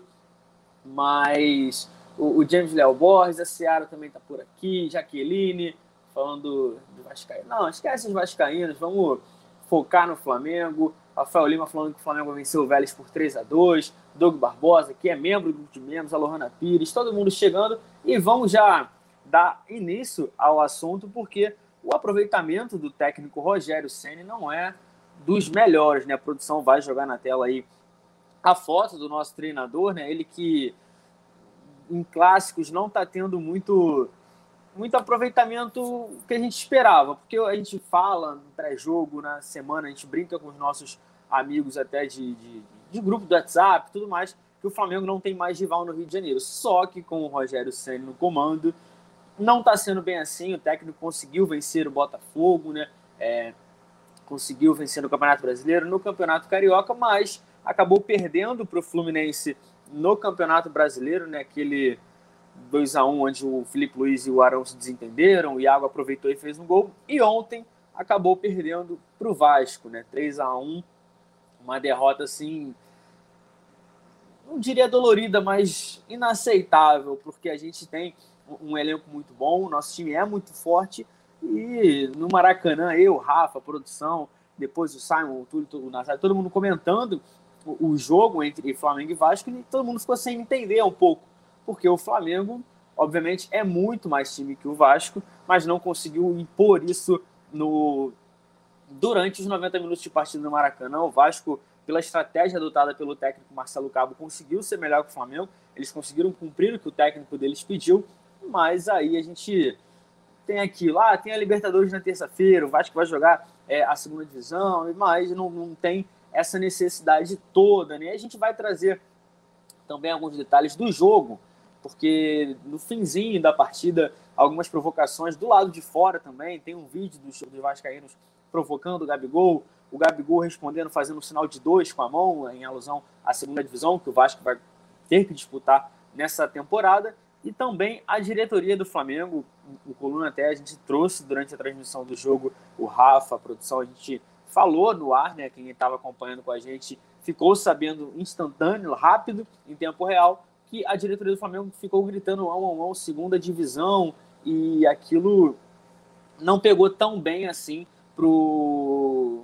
nas redes sociais, eu coloquei no meu Twitter, a galera não aprovou muito aí é, a atitude da diretoria, até porque não é. Eu na transmissão falei, pô, não, é, não são eles que têm que ficar fazendo isso, essa provocação é, deixa para torcedor, eles estão ali para o trabalho deles. Muita gente é, não gostou da postura da rapaziada da diretoria do Flamengo. Vou dar mais um giro no chat aqui. A, a Micaele está por aqui, Oliveira, Flamengo.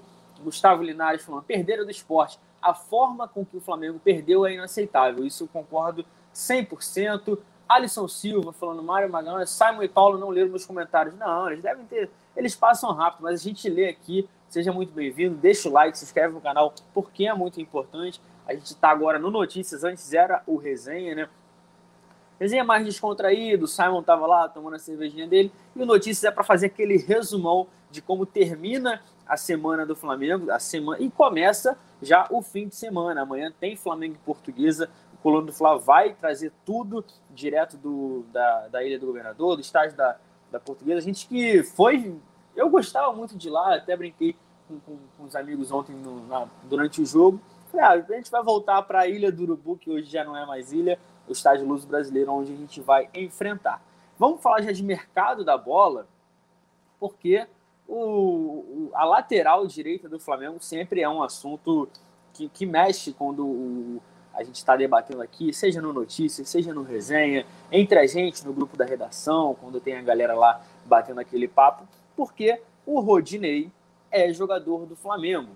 Mas o, o Miguel Angel Ramírez, o técnico do Internacional, não deve aproveitar o atleta, como a produção colocou aí já na tela, ele é, correndo ao lado do Bruno Henrique, ele não, o Miguel Ramírez entende que a lateral direita do Internacional está bem servida assim, com os jogadores que ele tem por lá. Ele tem, quem está jogando ultimamente é o Heitor, né, que está como titular do, do, do Inter. E o, a diretoria do Inter chegou a conversar com a diretoria do Flamengo para uma possível é, extensão desse contrato. Só que o Flamengo chegou e bateu o pé. Olha, se for por empréstimo, o Flamengo não negocia. E não é só com o Inter. Eu conversei com membros da diretoria do Flamengo e eles me garantiram: o Flamengo não quer é, emprestar o Rodinei. Se for para emprestar, ele vai ficar no Flamengo. O Flamengo tem a intenção de vender o jogador. Aproveitar a boa temporada que ele fez pelo Internacional, terminou como titular, né, acabou se envolvendo naquela polêmica do cartão vermelho, que para a gente foi ótimo, não tem o que falar, é, que ele foi expulso no jogo aqui na penúltima rodada, na vitória do Flamengo por 2 a 1 sobre o Internacional. E o Flamengo tem aí, ele tem mais dois meses de contrato de empréstimo com o, o, com o Internacional, perdão, e o Rodinei, após isso, deve retornar ao Flamengo. Aí eu perguntei, ah, se não emprestar, o Rodinei vai ser utilizado? Aí a resposta que eu tive da diretoria foi a seguinte, fica a cargo do treinador, ou seja, quem vai decidir se o Rodinei fica ou não no Flamengo, caso fica ou não, ficar ele vai, se ele vai jogar ou não na temporada, vai ser o técnico Rogério Ceni se o Flamengo não conseguir efetuar essa venda, obviamente né, os empresários do jogador já devem estar aí oferecendo, buscando clubes para o atleta para aproveitar esse bom momento que ele está tendo é, com a camisa colorada, mas de fato é que no Internacional ele não fica. O Flamengo não quer emprestar, estender o contrato de empréstimo e para pagar, a gente que está vendo, o Inter fez um esforço bom para trazer o Tyson de volta, anunciou hoje, e por isso o Rodinei deve retornar ao Flamengo no fim do contrato de empréstimo, caso não haja nenhuma outra proposta. Vou dar mais um giro aqui. O José Vitor falando que o Rogério Senna não sabe armar o time, e essa foi uma crítica que eu vi bastante durante o jogo, durante o dia de hoje também. É, a Ciara falando para todo mundo deixar o dedo no like. É isso, rapaziada. Deixa o dedo no like, se inscreve no canal, ativa aí as notificações. Amanhã tem jogo aqui no Coluna. A gente vai trazer, as transmissões estão bombando. É, a gente quer voltar a vencer, né? Eu que brinco com o Rafa que a gente é pequeno e tudo mais. Ontem time estava naquela ressaca da Supercopa do Brasil, por isso também deu, deu para o Vasco conseguir. O Gustavo Linares fala aqui: preferiu o Rodinei com o adversário, mas fazer o quê? O cara tem contrato conosco. É, ele fez uma boa última temporada, mas o Flamengo hoje, para a posição, tem o Isla, o Mateuzinho e também o João Lucas. O João Lucas que ia sair, né? ele ia para o Cuiabá. O Cuiabá que ontem foi eliminado da Copa do Brasil, vai disputar a primeira é, divisão do Campeonato Brasileiro. Só que por conta da, da situação do Rafinha, que ficou de vir e não veio, foi para o Grêmio. O João Lucas fica no Flamengo e a gente estava acompanhando isso tudo. Ele tem até uma possibilidade de extensão do contrato para ficar à disposição do técnico Rogério Ceni. O James Léo Borges lendo aqui. Além do Heitor, o, o Internacional tem o argentino Saravia, que se recuperando de uma contusão. Mesmo que quisesse contratar o Rudinei, a situação financeira do clube não permitiria. É verdade, o Saravia que começou o Campeonato Brasileiro muito bem, mas aí, por conta da lesão, o Heitor não vinha fazendo grandes partidas, aí por isso o Rodinei conseguiu esse destaque. Márcio Vaz falando que é, Libertadores ganha Libertadores, campanha, ah, tem que ganhar Libertadores. Yuri Reis falando, Rodinei é o Isla como titular no possível retorno dele, perguntando para mim, ah, eu fico com o Isla. Eu vi a Paulinha durante a resenha dando, não foi uma cornetada, dando, chamando a atenção do, do, do Isla, que não vem, de fato, conseguindo boas atuações. Eu acho que depois daquele jogo contra o Bragantino, onde ele machucou a testa e falhou, não fez, de fato, boas atuações, mas vamos torcer para que ele, ele melhore e ele volte a, a ficar. Já que a gente está falando do Isla, eu quero falar sobre o calendário da, da, das eliminatórias, né? Porque a gente perdeu, é, foram, é, duas datas iam acontecer em março e a gente tem que ficar de olho porque temos jogadores que são sempre convocados, né? Por conta disso, é, tem um mês de junho, a ideia é fazer uma rodada tripla. Ou seja, tem uma rodada dupla e pode ter uma rodada tripla também, como foi nas eliminatórias. Essa situação ainda está sendo é, estudada pelo, pela, pela Comebol e as datas, a princípio, podem ser também em junho. O que está confirmado para junho, a tripla ainda não foi definida, isso são nos bastidores. Está confirmado para junho uma rodada dupla na, com sede na Argentina e na Colômbia. A gente, sim, isso seria de 10, de 13 de junho e também 10 de julho. Entre essas datas, não tá, tem data assim, mas vai acontecer nesse meio, porque a gente teve uma data que seria agora em março e foi adiada por conta da pandemia. É, algumas equipes tiveram é, a possibilidade de marcar amistosos, foi o caso do Chile, que queria jogar com a Bolívia, e o Flamengo não liberou o Isla, né? Disse que estava querendo é, que, o, que o, o jogador ficasse, porque jogou uma temporada desgastante, era mais por conta da situação médica e também não queria é, aquilo, assim, liberar o jogador para ir para um país, fazer aquela locomoção na América do Sul sem o acompanhamento, porque a situação da pandemia do novo coronavírus está realmente voltando com, com força total. É bom a gente ficar de olho né, no que vem acontecendo, porque a Libertadores está aí. A gente joga contra o Vélez na terça-feira, imprensa visitante não vai poder nem credenciar para o jogo, não tem é, a, a possibilidade de acompanhar, as fronteiras estão fechadas também, então a Libertadores começa de uma forma aí, como terminou a última, a gente é, pegou o finzinho, a gente teve o caso de, do novo coronavírus com o Barcelona de Guayaquil, pegamos o, o Independente Del Valle, acabamos tomando uma goleada ali que muita gente lembra, não ficou da, da melhor forma, e aquilo ficou na cabeça. Só que agora o Flamengo está um pouco mais habituado, a pandemia não está controlada, mas o, Flamengo já tem uma estratégia montada e viu como funcionou na última edição da Libertadores. Mas é isso, como a gente fica de olho nas convocações, caso não sejam suspensas, a Comebol também pode afunilar esse calendário, porque eliminatórias para a Copa do Mundo, a Copa do Mundo 2022, a gente já está aí é, indo para metade de 2021. Então esse torneio tem que acabar. A ideia é que os jogos fiquem bem amontoados e a gente com Arrascaeta, com o Rodrigo Caio, com o Isla, o próprio Gabigol, o Pedro, o Everton Ribeiro vinha sendo convocado. A gente não sabe como também vai ser a cabeça do Tite em relação a isso. E aí a gente tenta entender como vai ser a situação da Comebol em relação às eliminatórias, porque o Flamengo pode ser bem prejudicado. Lembrando que o Campeonato Brasileiro, Copa do Brasil, não para quando tem é, eliminatórias, então o Flamengo, que tem um elenco recheado, vai passar por isso, é, por um, um, eu não diria que é um, um problema, é, é, um problema, mas um, o jogador é o preço que a gente paga de ter um elenco muito bom. Vou dar mais um giro no chat aqui. Olha, Lucas Gabriel falando que o Flamengo começou tudo cagado ontem, o cara quer se gabar. Não, esquece essa derrota. Lohana Pires falando aquele famoso 5 a 0 não tem como. É, Alisson Silva, o Isaac Lopes também falando, o Rock Fla Rock mandando o alô dele.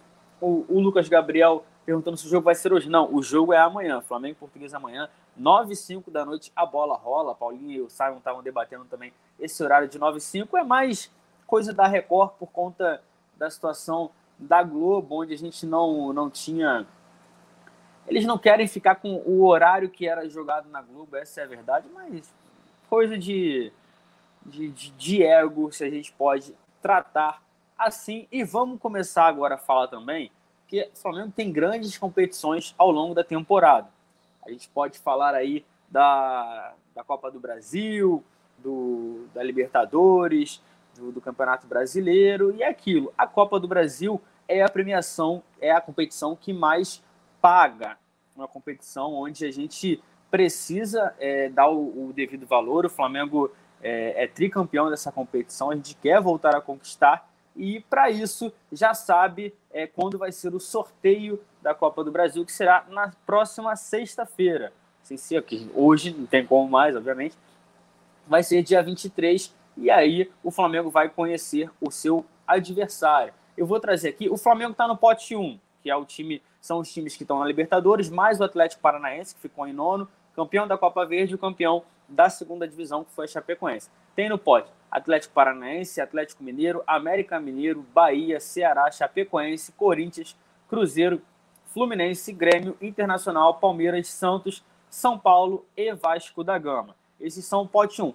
O adversário do Flamengo irá sair do pote 2, que tem 4 de julho, ABC, Atlético Goianiense, Havaí, Boa Vista, Brasiliense, Cianorte, Coritiba, CRB, Criciúma, Fortaleza, Juazeirense, Bragantino, Remo, Vila Nova e também o Vitória. Esses são os possíveis adversários do Flamengo para esse jogo da, da Copa do Brasil.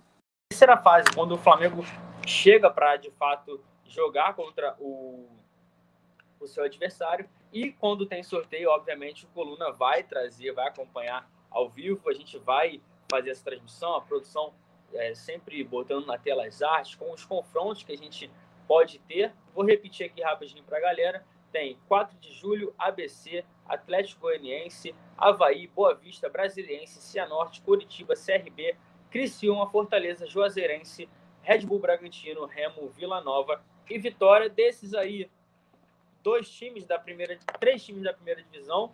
A gente pode analisar o Atlético Goianiense, o o Fortaleza e também o Red Bull Bragantino. De resto, são times que não não estão tão bem assim, mas aqui a gente vai tocando o barco. Vou dar um giro aqui. Quero saber do chat, primeiro, como vai ser aí a galera.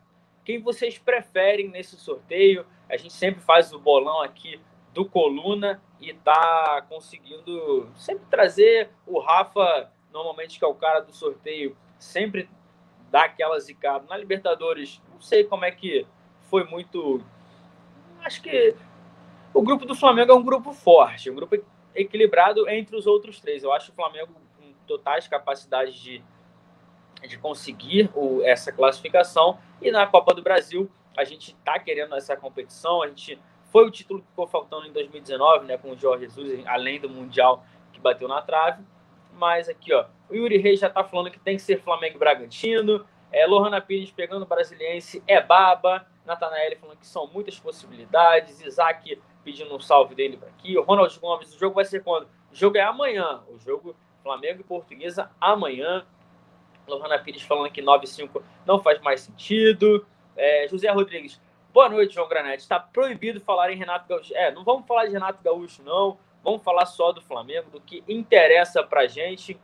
Mas quem tá por aqui? Alisson Silva, falando que o time tem que estar tá em outro patamar. O Mário Maragoli também falando que achei meio injusto esses potes dos poderosos contra os mais fracos. É, a Copa do Brasil eles querem um, um nível alto. A gente, teoricamente, antes não entraria nessa fase, era somente a partir das oitavas. A Copa do Brasil está antecipando a entrada do, dos nossos, do nosso clube, do Flamengo, e também de outras equipes. Ou seja, o calendário que já é apertado ganha mais uma data. A Copa do Brasil, por mais que não sejam é, adversários com camisas pesadas do futebol brasileiro, a gente também pode ficar acompanhando aqui com, com eles. É, assim, não pode dar mole, a verdade é essa, porque a gente viu já muitas zebras em Copa do Brasil, é, o próprio Flamengo, a gente viu esse ano o Botafogo. Eu não sei se o Botafogo ser eliminado para o ABC foi zebra, mas o América Mineiro, que foi eliminado pelo Ferroviário, ou seja, aqui o Mário Malagai falando que tem que ser Flamengo e meu Havaí, porque ele é de Floripa, Ronald Gomes, ninguém falar comigo, não, a gente fala com você, Natanael falando que queria o Fortaleza, todo mundo bem dividido aí, a gente vai trazendo tudo, mas rapaziada, tem Copa do Brasil, como eu destaquei, e tem também o a Libertadores. A gente vai trazer de novo, passar calmamente a lista dos inscritos. Essa fase é uma fase onde o, o Flamengo pode escrever até 50 jogadores, por isso a gente está com muita galera da base na lista de relacionados. Eu vou ler aqui, a produção colocando até, mas como é muita gente, é muito pequeno, eu vou pegar aqui do lado. Tem Diego Alves, Gustavo Henrique, Rodrigo Caio, Léo Pereira, Arão, Renê, Everton Ribeiro, Gerson, Gabigol, Diego, Vitinho, Matheus Cunha, João Lucas, Arrascaeta, Yuri, Felipe Luiz e Hugo Moura, na primeira escala. Na segunda, Peralta, Michael, Lázaro, Pedro, Gabriel Batista, Otávio, Diegão, Luan, Ítalo, Bruno Henrique, Lucas Bauru, Richard, Bruno Viana, Max, Tiaguinho, Thiago Maia e Mateuzinho. E na última coluna tem Gomes, Ramon, César, Gabriel Barros, Daniel Cabral, PP, Noga, Matheus França, Rodrigo Muniz, Isla, Hugo, Matheus Lima, Verton, Rian Luca, Everton e também João Fernando. Ou seja, são grandes é, novidades aí para gente, mas a Libertadores é isso. Não quer dizer, ah, ele vai jogar. Não. É caso precise fazer uma alteração pontual, o técnico Rogério Senna vai ter um, um cardápio, digamos assim, um leque muito maior de opções. Caso o Flamengo contrate, é, contrate alguém, jogou contra o Vélez, não pode mais alterar. Essa lista ela poderá ser substituída a partir da fase de mata-mata. A cada fase vai podendo é, alterar o nome, acrescentar, mas aí tendo que tirar outro. Foi isso porque aconteceu com o Rafinha, lembra que ele jogou a final com a camisa 18, ele entrou no lugar de um jogador e herdou a camisa e, por exemplo, se chegar um jogador entrar no lugar do deixa do Matheus França, ele que é o 42, saiu do Matheus França, número 42 segue e entra assim o jogador de fato em questão contratado pelo Flamengo. A gente torce para que o Flamengo consiga contratar, né? porque é aquilo, a gente tem só o Bruno por enquanto, a gente precisa de um banco aí, de ontem que o Arrascaeta faz muita falta, e a gente está tá de olho no mercado da bola, quando a gente vai trazendo tudo para a galera aqui, mas vamos dar um giro. É, Lohana Pires está por aqui, Isaac Lopes, Rafael Penido, é, tá, tá travando, a conexão tá ruim gente. Espera aí, vou tentar tomar aqui. Alô? Produção, vai, vai me dando um alô aí. É, tá, tá difícil de te ouvir, João. Tá difícil de te ouvir. Tá, tá bem ruim. Aqui tá. Não tô conseguindo ouvir também. Faz o seguinte, é, volta, volta já já que eu vou lendo o comentário da galera. Aqui. Tá. Pronto, daqui a pouco o João volta para passar as últimas notícias, que o som dele ficou bem bizarro, né? Ficou, ficou tenso. Ah, analisando essa lista aí da, dos inscritos da Libertadores, galera, a, a Natanael estava até falando, acho que foi a Natanael que colocou aqui, o Flamengo, depois do trauma né, da, da última Libertadores, resolveu inscrever até os gandulas, né? Porque na, na última temporada o Flamengo teve aquele surto de Covid, faltou jogadores, é, teve que inscrever depois lá em cima da hora para ter elenco para jogar depois da, daquele surto de Covid. O Gustavo Linhares até colocou aqui, ó. Sai, entra de novo, é isso aí. O JP já tá voltando. Rafa Penido tá no chat já colocou lá, claro, o bordão dele, né? Vive um drama, JP vive um drama. Manda salve, produça salve aí pro Rafa, Rafa, Rafa Penido. Ele gosta dessa vinheta aqui. A gente quase não usa nos jogos, mas vou passar a usar essa vinheta do, do Rafa também. Amanhã não se esqueçam, galera, não se esqueçam, amanhã tem ao vivo Português e Flamengo aqui no Coluna do Fla, às 9 e 5 começa o jogo, mas tem o pré, aquele pré delissarrante, né, do Coluna do Fla, que começa às sete e meia da noite. Então não percam, sete e meia da noite, aquele pré, começando com Rafa e João, depois vem Simon, Túlio e Roberto Nazário para trazer todas as informações que antecedem essa partida contra a Portuguesa, que é bem provável que seja um time é, bem, bem mesclado, né, de reservas e jogadores da base também mas a maioria de, de reservas. O JP tá voltando aí, cadê o JP? Deixa eu ver. Fala aí, João. Tô aqui, tá bom ou tá ruim? Aí, agora tá show. Pode comandar. Não vou Vai falar lá, que, é depois eu te falo o que aconteceu no WhatsApp, mas. Tá, beleza. Vai lá, comanda aí. Vamos seguindo aqui. A produção já estava explicando o que estava acontecendo. O... o que aconteceu aqui na nossa lista é, Marcelo Martins está zoando aqui, falando que eu não me acostumei a ficar sem a nebulização. De repente é isso, cara. Aí a Natanael falou que agora tá ótimo. O Rafa tá aqui. Rafa que, pô, vem brilhando. Ontem teve gol do Vitinho só para treinar, né? Dar aquela. Treinar para aquecer. Pra... O importante é a Libertadores. O Flamengo já tá classificado aí para a semifinal do Campeonato Carioca. E falando em Campeonato Carioca, a gente passou a lista agora dos inscritos na, Libertadores. Vamos falar também do, de quem o técnico Rogério Ceni escolheu para jogar contra a Portuguesa. Lembrando, rapaziada, dê o like, se inscreve no canal, compartilha, manda para todo mundo. Ih, João, voltou a ficar ruim. Tá voltando. E, e olha só, voltou, ficou ruim? Voltou a ficar ruim. Eu vou fazer o seguinte: vou ler aqui a lista de relacionados e passar a provável escalação para a galera. E aí eu fecho o programa aqui. Beleza? Então vou passar aqui a lista de relacionados, ó. Pra, para o jogo de amanhã, o Rogério Ceni fez a seguinte lista: Bruno Viana, Gabriel Batista, Gustavo Henrique, Hugo, Hugo Moura, João Gomes, João Lucas, Léo Pereira, Matheus Lima, Matheus Cunha, Mateuzinho, três Matheus, Max, Michael, Pedro, PP, Peralta, Rodrigo Caio, Ramon, Renê, Rodrigo Muniz, Tiaguinho, Vitinho e o Ayrton. Vou colocar aqui para vocês a provável escalação desse jogo, o JP trazendo todas as informações, a provável escalação vai ser essa aí, ó. Hugo no gol, Bruno Viana e Rodrigo Caio na zaga, Mateuzinho René compondo ali a, essa linha, né, recuada. O João Gomes Hugo Moura no meio, fazendo a volância, como alguns gostam de, de falar, PP no meio, Vitinho Michel nas pontas e Pedro no ataque. Uma galera estava perguntando se o Rodrigo Muniz iria jogar, mas não, é bem provável que entre o Pedro até para ele pegar um ritmo, né? Ele que está voltando de lesão para pegar esse ritmo e poder talvez ajudar o time também na terça-feira lá contra o Vélez. É isso, galera. A gente vai fechando notícias de hoje por aqui. O JP, vamos ver se o JP consegue dar um oi aí para um, um tchau, quer dizer. Tá meio ruim ainda. Vou dar